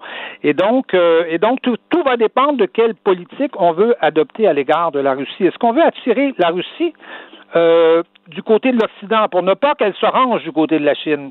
Est-ce que est-ce que c'est ça qu'on veut faire? Parce que euh, beaucoup de gens, beaucoup de, de géostratèges aujourd'hui nous disent, écoutez, le résultat de tout ce qui se passe en ce moment, qui, qui risque de se poursuivre, ça, ça, ça sera de créer un grand bloc de, de, de dictature, euh, mhm. Russie, Chine, Iran, euh, et peut-être même l'Inde. alors, alors, imaginez-vous que est-ce qu'on peut imaginer que ça serait une situation euh, tenable pour des pays euh, qui aujourd'hui n'ont plus le monopole de la politique, n'ont plus euh, non plus non plus la, priorité dans le monde aujourd'hui. L'Occident aujourd'hui compte pour pour assez peu. c'est pas là que se joue le sort du monde aujourd'hui. Il se joue en Chine, il se joue dans dans, dans les pays dans les pays émergents. Donc, quelle politique a-t-on à l'égard de la Russie? Est-ce qu'on veut jeter Poutine dans les bras de la Chine si on veut l'attirer dans notre camp ou le neutraliser quelque part, s'assurer que ce soit quelqu'un qui euh, ne, prenne ni pour l'un ni pour l'autre. Alors tout, tout ça va dépendre, euh, je dirais, de, notre attitude à l'égard de Poutine. Et à, ce titre-là, on a l'impression que euh, les Américains ont adopté une ligne dure depuis un certain nombre d'années à l'égard de Poutine, sachant bien que ce n'est pas eux qui payaient le prix de ça, mais les Européens. Euh, parce que la guerre est en Europe. Hein. Hmm. Elle est alors et quand et quand M. Biden dit il faut couper les hydrocarbures, il faut cesser les livraisons d'hydrocarbures euh, russes, lui ça ne lui coûte rien. Euh, alors que ça, ça alors que ça, ça, ça, va faire en sorte que les Allemands pourront pas se chauffer l'hiver prochain. Et donc, donc, donc, et, et est-ce que l'Europe, elle, a une politique à l'égard de, de Vladimir? Est-ce qu'elle peut imaginer un continent coupé en deux, à nouveau encore, avec une espèce de, de, de, de rideau de fer? Je pense, je pense que non. Donc, tout ça va dépendre, je vous dis, de, de, hmm. de, la politique qu'on veut adopter, mais c'est une politique globale, géostratégique, qui, qui, qui doit tenir compte du fait qu'aujourd'hui, l'affrontement majeur sera évidemment entre, entre les États-Unis et, euh, et, la Chine. En fait, c'est un affrontement entre l'Occident et l'Asie, et l'Orient, presque. Oui, c'est oui, en, oui, oui, en, quelque sorte, et, et, et c'est pas, c'est pas la, et la, position de la Russie là-dedans est quelque part, euh, quelque part euh, stratégique, hein. Elle est, elle est, elle est centrale, et c'est pas, je pense que c'est pas, euh, il faut, il faut pas résumer ça à une espèce de grand combat pour la démocratie. Je, je crois pas qu'on n'est pas dans ce genre de, on n'est pas dans ce genre de, de, de, de, débat-là. C'est-à-dire, c'est, c'est vrai que, c'est vrai que le, il faut s'assurer que l'Ukraine demeure démocratique. C'est vrai que, que Poutine est un, est un dictateur, mais euh, et, que Poutine prend des positions sur la question de l'Occident, des, des, des, démocraties et tout ça, c'est tout, tout ça, tout ça c'est vrai. Mais bon, la guerre en Ukraine est une guerre d'abord, pas d'abord pour la démocratie en Ukraine, c'est une guerre pour l'indépendance de l'Ukraine, pour mmh. conserver l'indépendance de l'Ukraine. C'est ça l'essentiel, c'est ça, c'est ça l'important euh, pour faire en sorte qu'il y ait euh, en Ukraine un régime qui soit pas un régime fantoche complètement soumis ou, ou, ou pour pas qu'on se retrouve avec une partition, une partition de l'Ukraine. C'est ça l'enjeu c'est pas pas la grande bataille de, de, de 1939 pour la démocratie euh, contre le totalitarisme. Je ne crois pas qu'on soit dans ce genre de dans ce, dans ce genre de guerre là euh, actuellement. Il faut pas, il faut éviter d'avoir ce, ce, je trouve ce type euh, ce type de discours. Et donc Donc, euh, se pose la question de la place de l'Ukraine euh, dans, dans, dans, dans, la période qui vient. Et je pense qu'on n'évitera pas une certaine forme de neutralisation de l'Ukraine sur le plan euh, sur le plan euh, sur le plan militaire. Et c'est peut-être ça d'ailleurs qui pourrait, on devrait se concentrer justement sur le fait que, la, regardez, la Finlande, la Suède, l'Autriche ont été des pays qui depuis des années sont neutres sur le plan sur le plan militaire. Mmh, mmh. et, et ça, ça, reste pourtant des démocraties très vivantes où, euh, où la vie politique est, est, est, très, euh, est très libre, finalement. Donc, euh, donc, je... pense qu'il y a moyen, en tout cas, de trouver un compromis qui permette de, de, de, de qui permette, en tout cas, de satisfaire nos idéaux à nous, occidentaux démocratiques.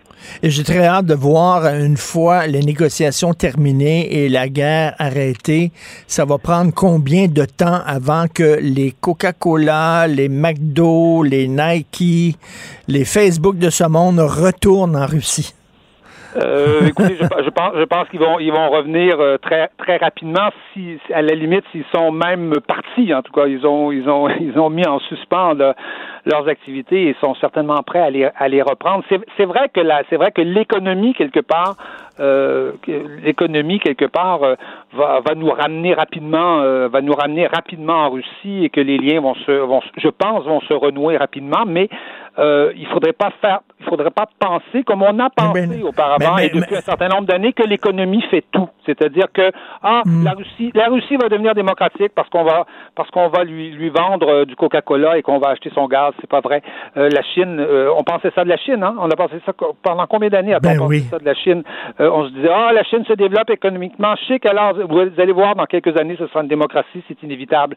non, ça, ça ne se ça ne se passe pas comme ça malheureusement. Ben oui, on on se disait, à force de nous côtoyer, ils vont nous trouver tellement formidables qu'ils vont adopter notre mode de vie parce que c'est le meilleur. Ben, vous, voyez, c'est une des choses que l'on découvre dans cette guerre. Euh, lisez les textes euh, russes. Euh, que, que, ce qui s'écrit dans la presse russe, ce qu'écrivent les, les, les, les intellectuels russes, et, et, et, et, vous serez surpris de, de découvrir que nos modèles, nos modèles occidentaux démocratiques ne font plus rêver. Euh, euh, à l'époque, à la grande époque, euh, rappelons-nous la grande époque des dissidents, des années 70, 80, euh, ces pays rêvaient de démocratie et rêvaient de, de, de, de, nous rejoindre. Aujourd'hui, quand on regarde ce qui se passe en Chine, quand on regarde ce qui se passe en, en, Russie et même quand on regarde ce qui se passe en Hongrie, hein, même en Pologne, on parle beaucoup de la Pologne en ce moment, qui aide énormément les, les Ukrainiens et qui fait preuve d'un grand dévouement, eh bien, quand on regarde ce qui se passe dans ces pays, on s'aperçoit que nos démocraties un peu un peu torturées, hmm. euh, qui, euh, qui, qui, qui savent pas trop de, à quelle fin se vouer, eh bien, nos démocraties ne font plus rêver ces pays-là. Et donc, et, ça, je pense que c'est une question importante qu'il va falloir se, Tout se parce que nos démocraties sont en crise d'une certaine façon. Et aujourd'hui, les Chinois, les Russes disent non, non, c'est notre modèle qui est le bon. C'est pas oui, et ces gens-là se disent pourquoi on s'allierait à à un Occident en déclin, à un Occident en décadence, qui a un passé mais qui n'a pas beaucoup d'avenir. C'est un peu euh, le, le, le, pari que jouait euh, Poutine en disant l'avenir appartient à l'Orient, n'appartient plus à l'Occident.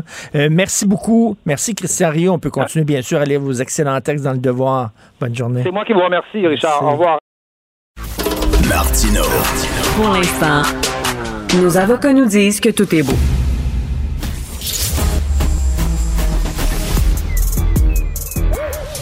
Mathieu Bocoté. Il représente un segment très important de l'opinion publique. Richard Martineau. Tu vis sur quelle planète? La rencontre. Je regarde ça et là, je me dis, mais c'est de la comédie. C'est hallucinant. La rencontre. Bocoté. Martineau. Alors Mathieu, euh, donc Zelensky, le président de l'Ukraine, s'est adressé au Parlement canadien hier. J'aimerais avoir ta réaction. Ben, c'est une c'est une tournée des capitales, c'est une tournée des démocraties occidentales où Vladimir Zelensky, euh, Volodymyr dit Zelensky, cherche chaque fois à trouver des repères d'une manière ou de l'autre dans le paysage physique, le paysage mental, l'histoire des pays auxquels il s'adresse, pour chercher à les convaincre d'une manière ou de l'autre de rejoindre euh, sur différents registres d'engagement la, cause ukrainienne. Donc c'était c'est chaque fois plutôt bien joué.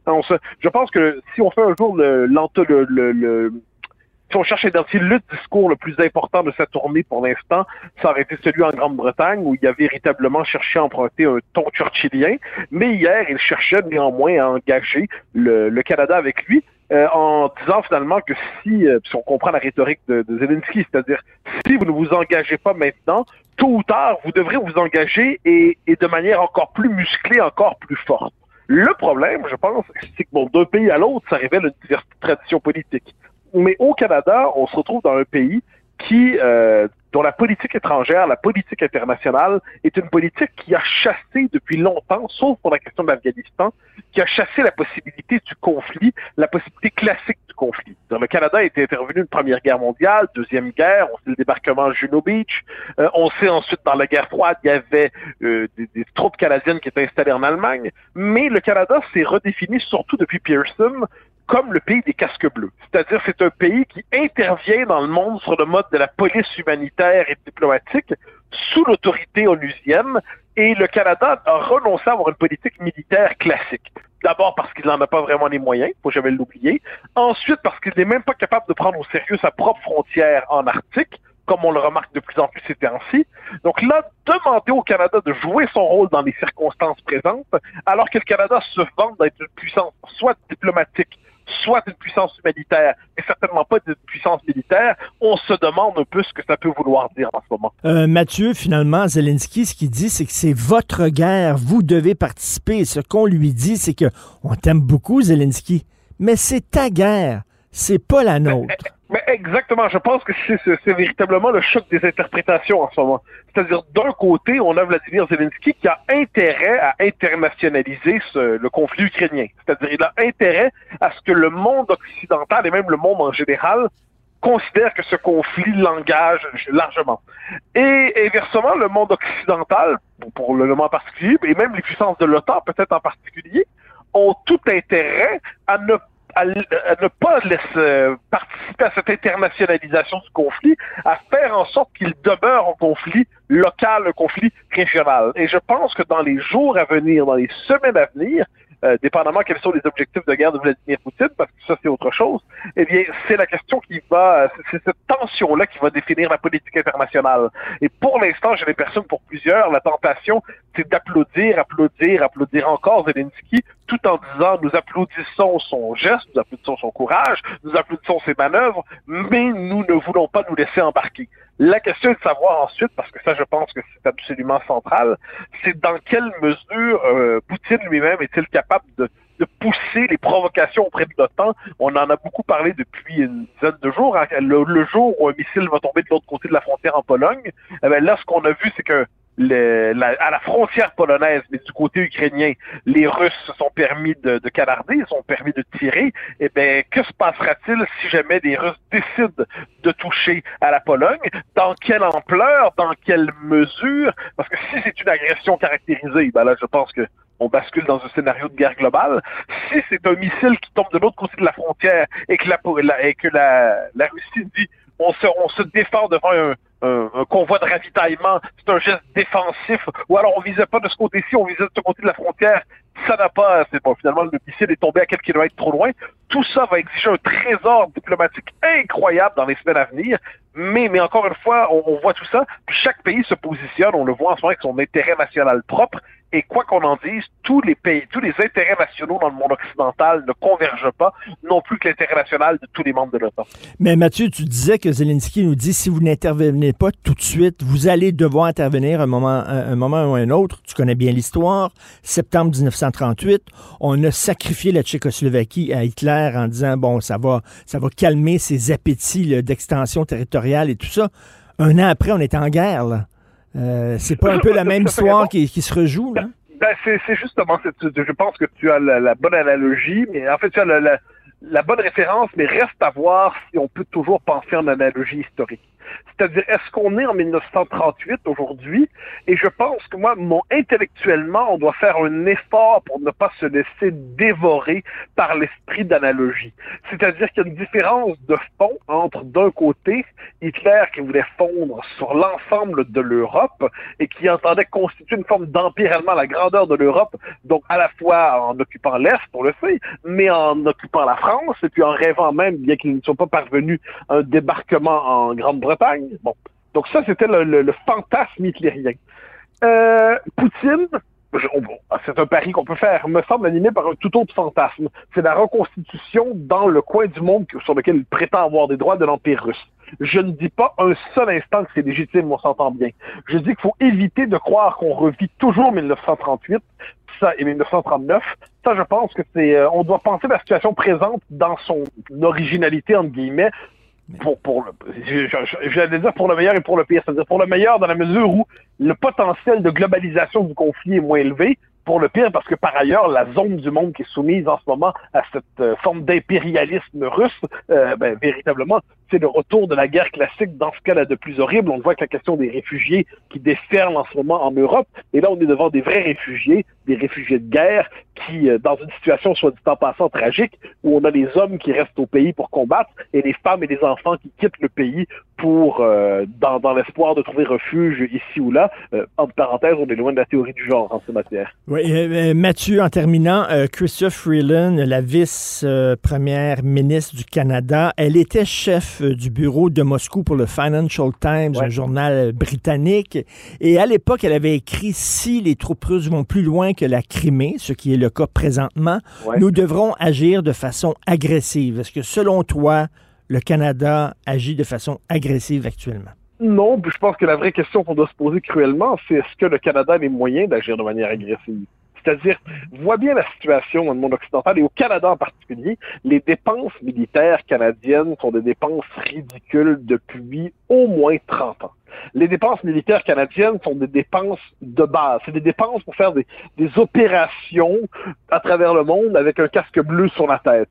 Ce ne sont pas des dépenses militaires qui permettent de tenir sur un front tel qu'on l'a aujourd'hui. Puis qu'est-ce que ça veut dire réagir agressivement?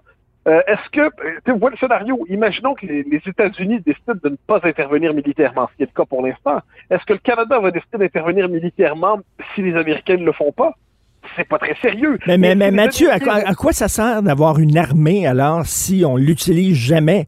Ou alors on l'utilise pour aller creuser des puits puis aller aider? Bon, c'est comme des scouts, là, finalement. Là. Mais à quoi ça sert d'avoir une armée alors? Ben, je ne dis pas le contraire. Je dis que le Canada n'est pas une puissance militaire. Le Canada, la, force militaire canadienne a toujours été annexée à des forces militaires plus grandes. En 19, de, de 39 à 45, globalement, euh, c'est annexé aux forces britanniques. Hein, faut pas l'oublier. C'est-à-dire que les forces armées canadiennes étaient dans la logique de l'Empire. On peut dire qu'après 45, les forces canadiennes ont été annexées à la logique, un temps à la logique américaine, mais aussi le Canada, quand il voulu avoir sa propre politique étrangère, sa propre politique militaire internationale, c'est une politique qui était justement sous le signe de l'ONU. C'est-à-dire, on avait trouvé un autre espace où s'annexer, puis c'était l'ONU qui était, l'espace de référence morale de l'armée canadienne. L'autonomie militaire canadienne, euh, j'allais dire avec un mauvais mot, mis à part en 1966, on l'a pas encore, on l'a pas vu souvent. Je dis ça avec le sourire évidemment parce que je ne veux pas de, comparaison historique absurde.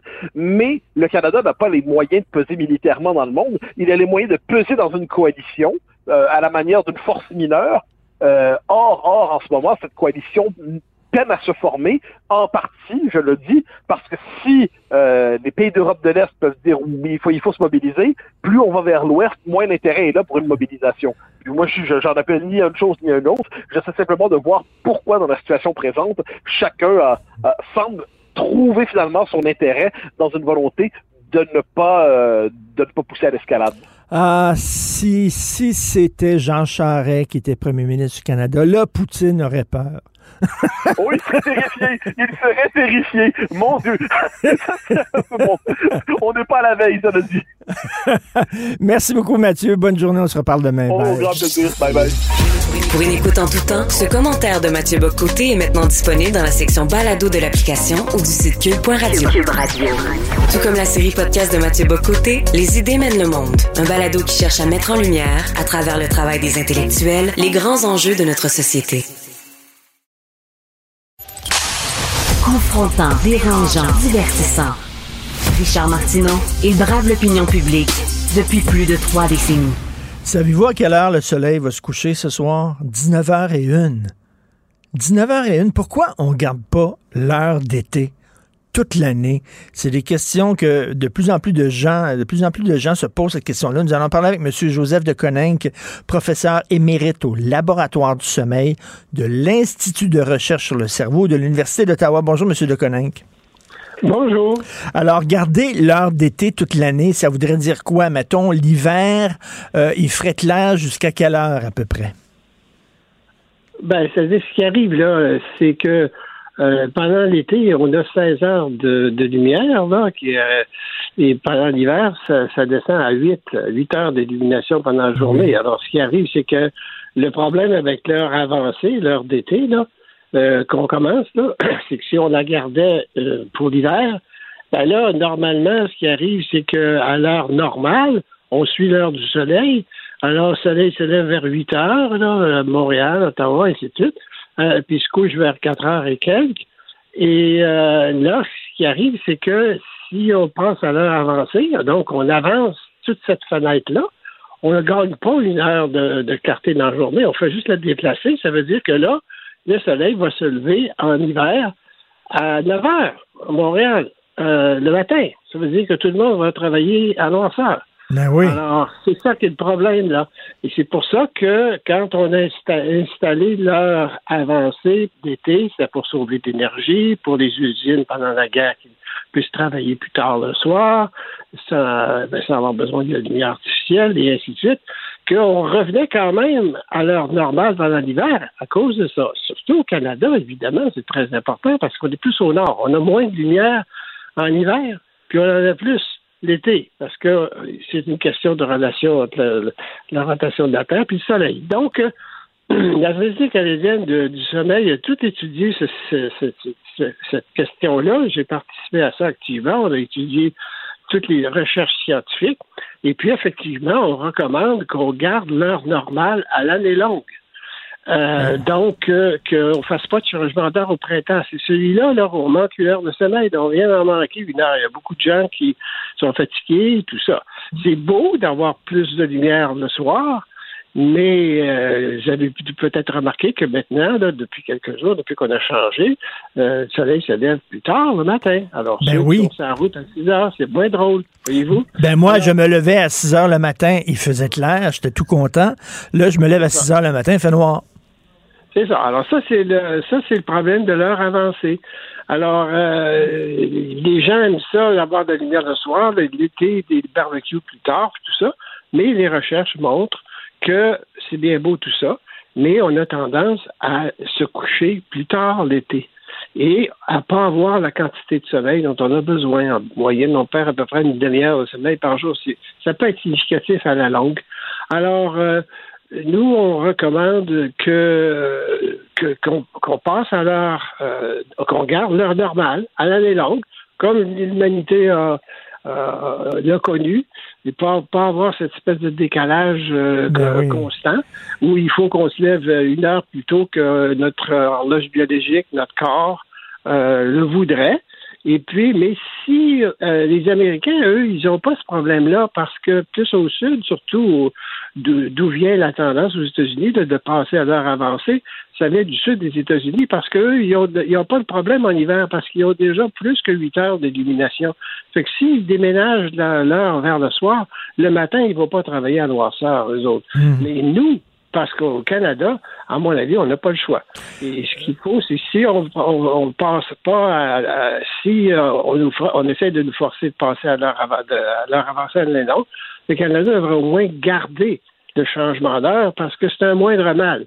Parce que deux mois d'hiver le matin, aller travailler dans la noirceur, c'est pas bon. Donc, il vaut mieux, selon les psychologues, pour notre santé mentale, il vaut mieux qu'il y ait plus de lumière le matin plutôt que le soir. Oui, oui il y a des personnes qui sont déprimées, qui ont de la dépression saisonnière, puis tout ça. Le traitement privilégié, c'est de s'exposer à la lumière très tôt le matin. Oui. C'est comme ça qu'on diminue la dépression.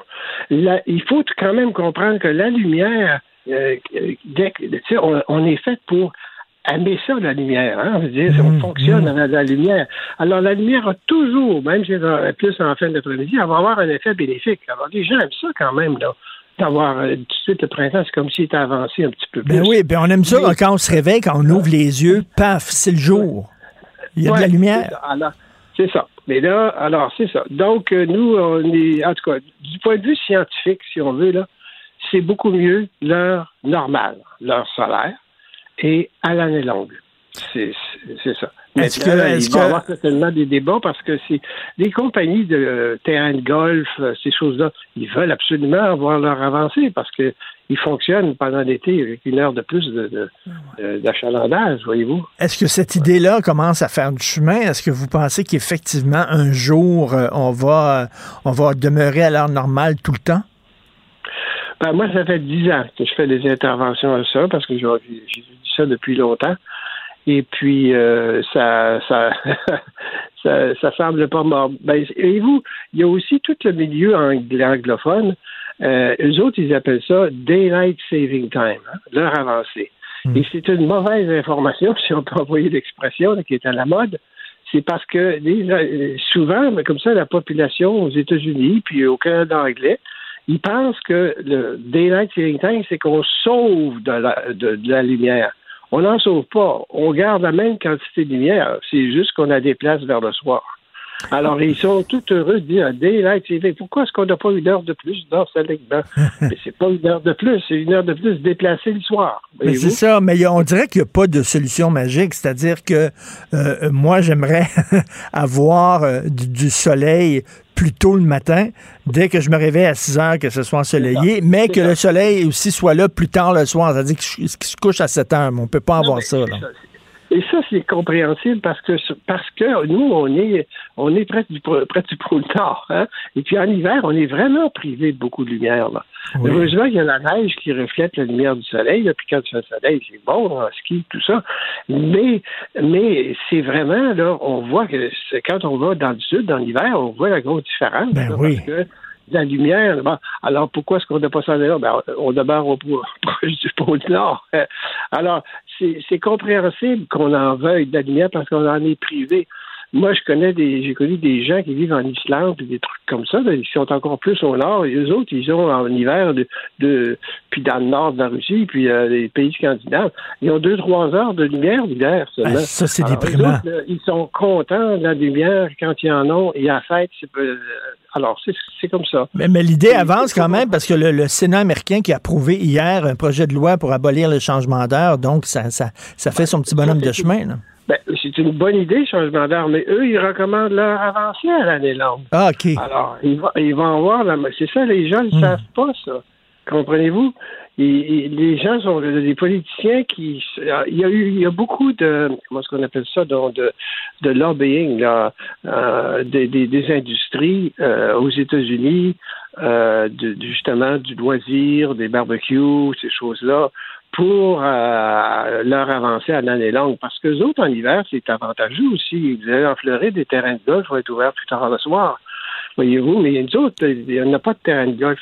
mais, mais, mais, je serais curieux, est-ce qu'il y a eu des sondages là-dessus? J'aimerais ça euh, faire un sondage au Québec pour savoir les gens, est-ce qu'ils préfèrent qu'ils commencent à faire soleil plus tôt ou que le soleil se couche plus tard? Je serais curieux de voir la réponse.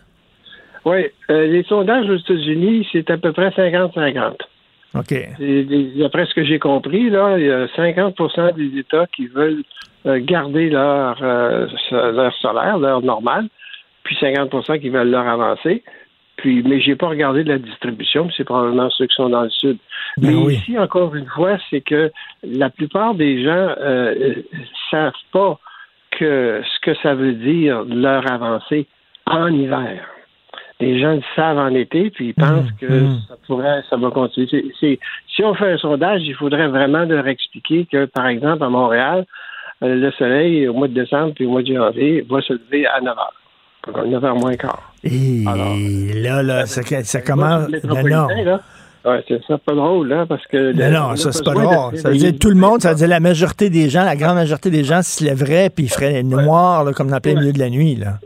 C'est ça. Ben, la, la, la, la, Russie, on ne veut pas parler de la Russie de ce temps-là, mais la Russie l'a essayé de, 2011 à 2014. Ah oui? Ils sont aperçus que ça ne marchait pas. Ils sont revenus à l'heure normale. Surtout les enfants aller à l'école à noirceur. Ben oui, non, non. Non, c'est pas drôle parce que des enfants qui sont pas bien réveillés, là, qui n'ont pas eu la lumière, puis euh, Dieu sait que biologiquement, on en a besoin le plus tôt possible se lève. Ben, les enfants performaient moins à l'école, puis tout ça. Ben, heureusement, vous l'avez, vous l'avez bien expliqué, heureusement. Merci beaucoup, M. Joseph de Coninck. Merci. Bonjour. Ça fait plaisir. Merci. Professeur émérite au laboratoire du sommeil. Il faudrait que j'aille là, moi, parce que je souffre d'insomnie, moi.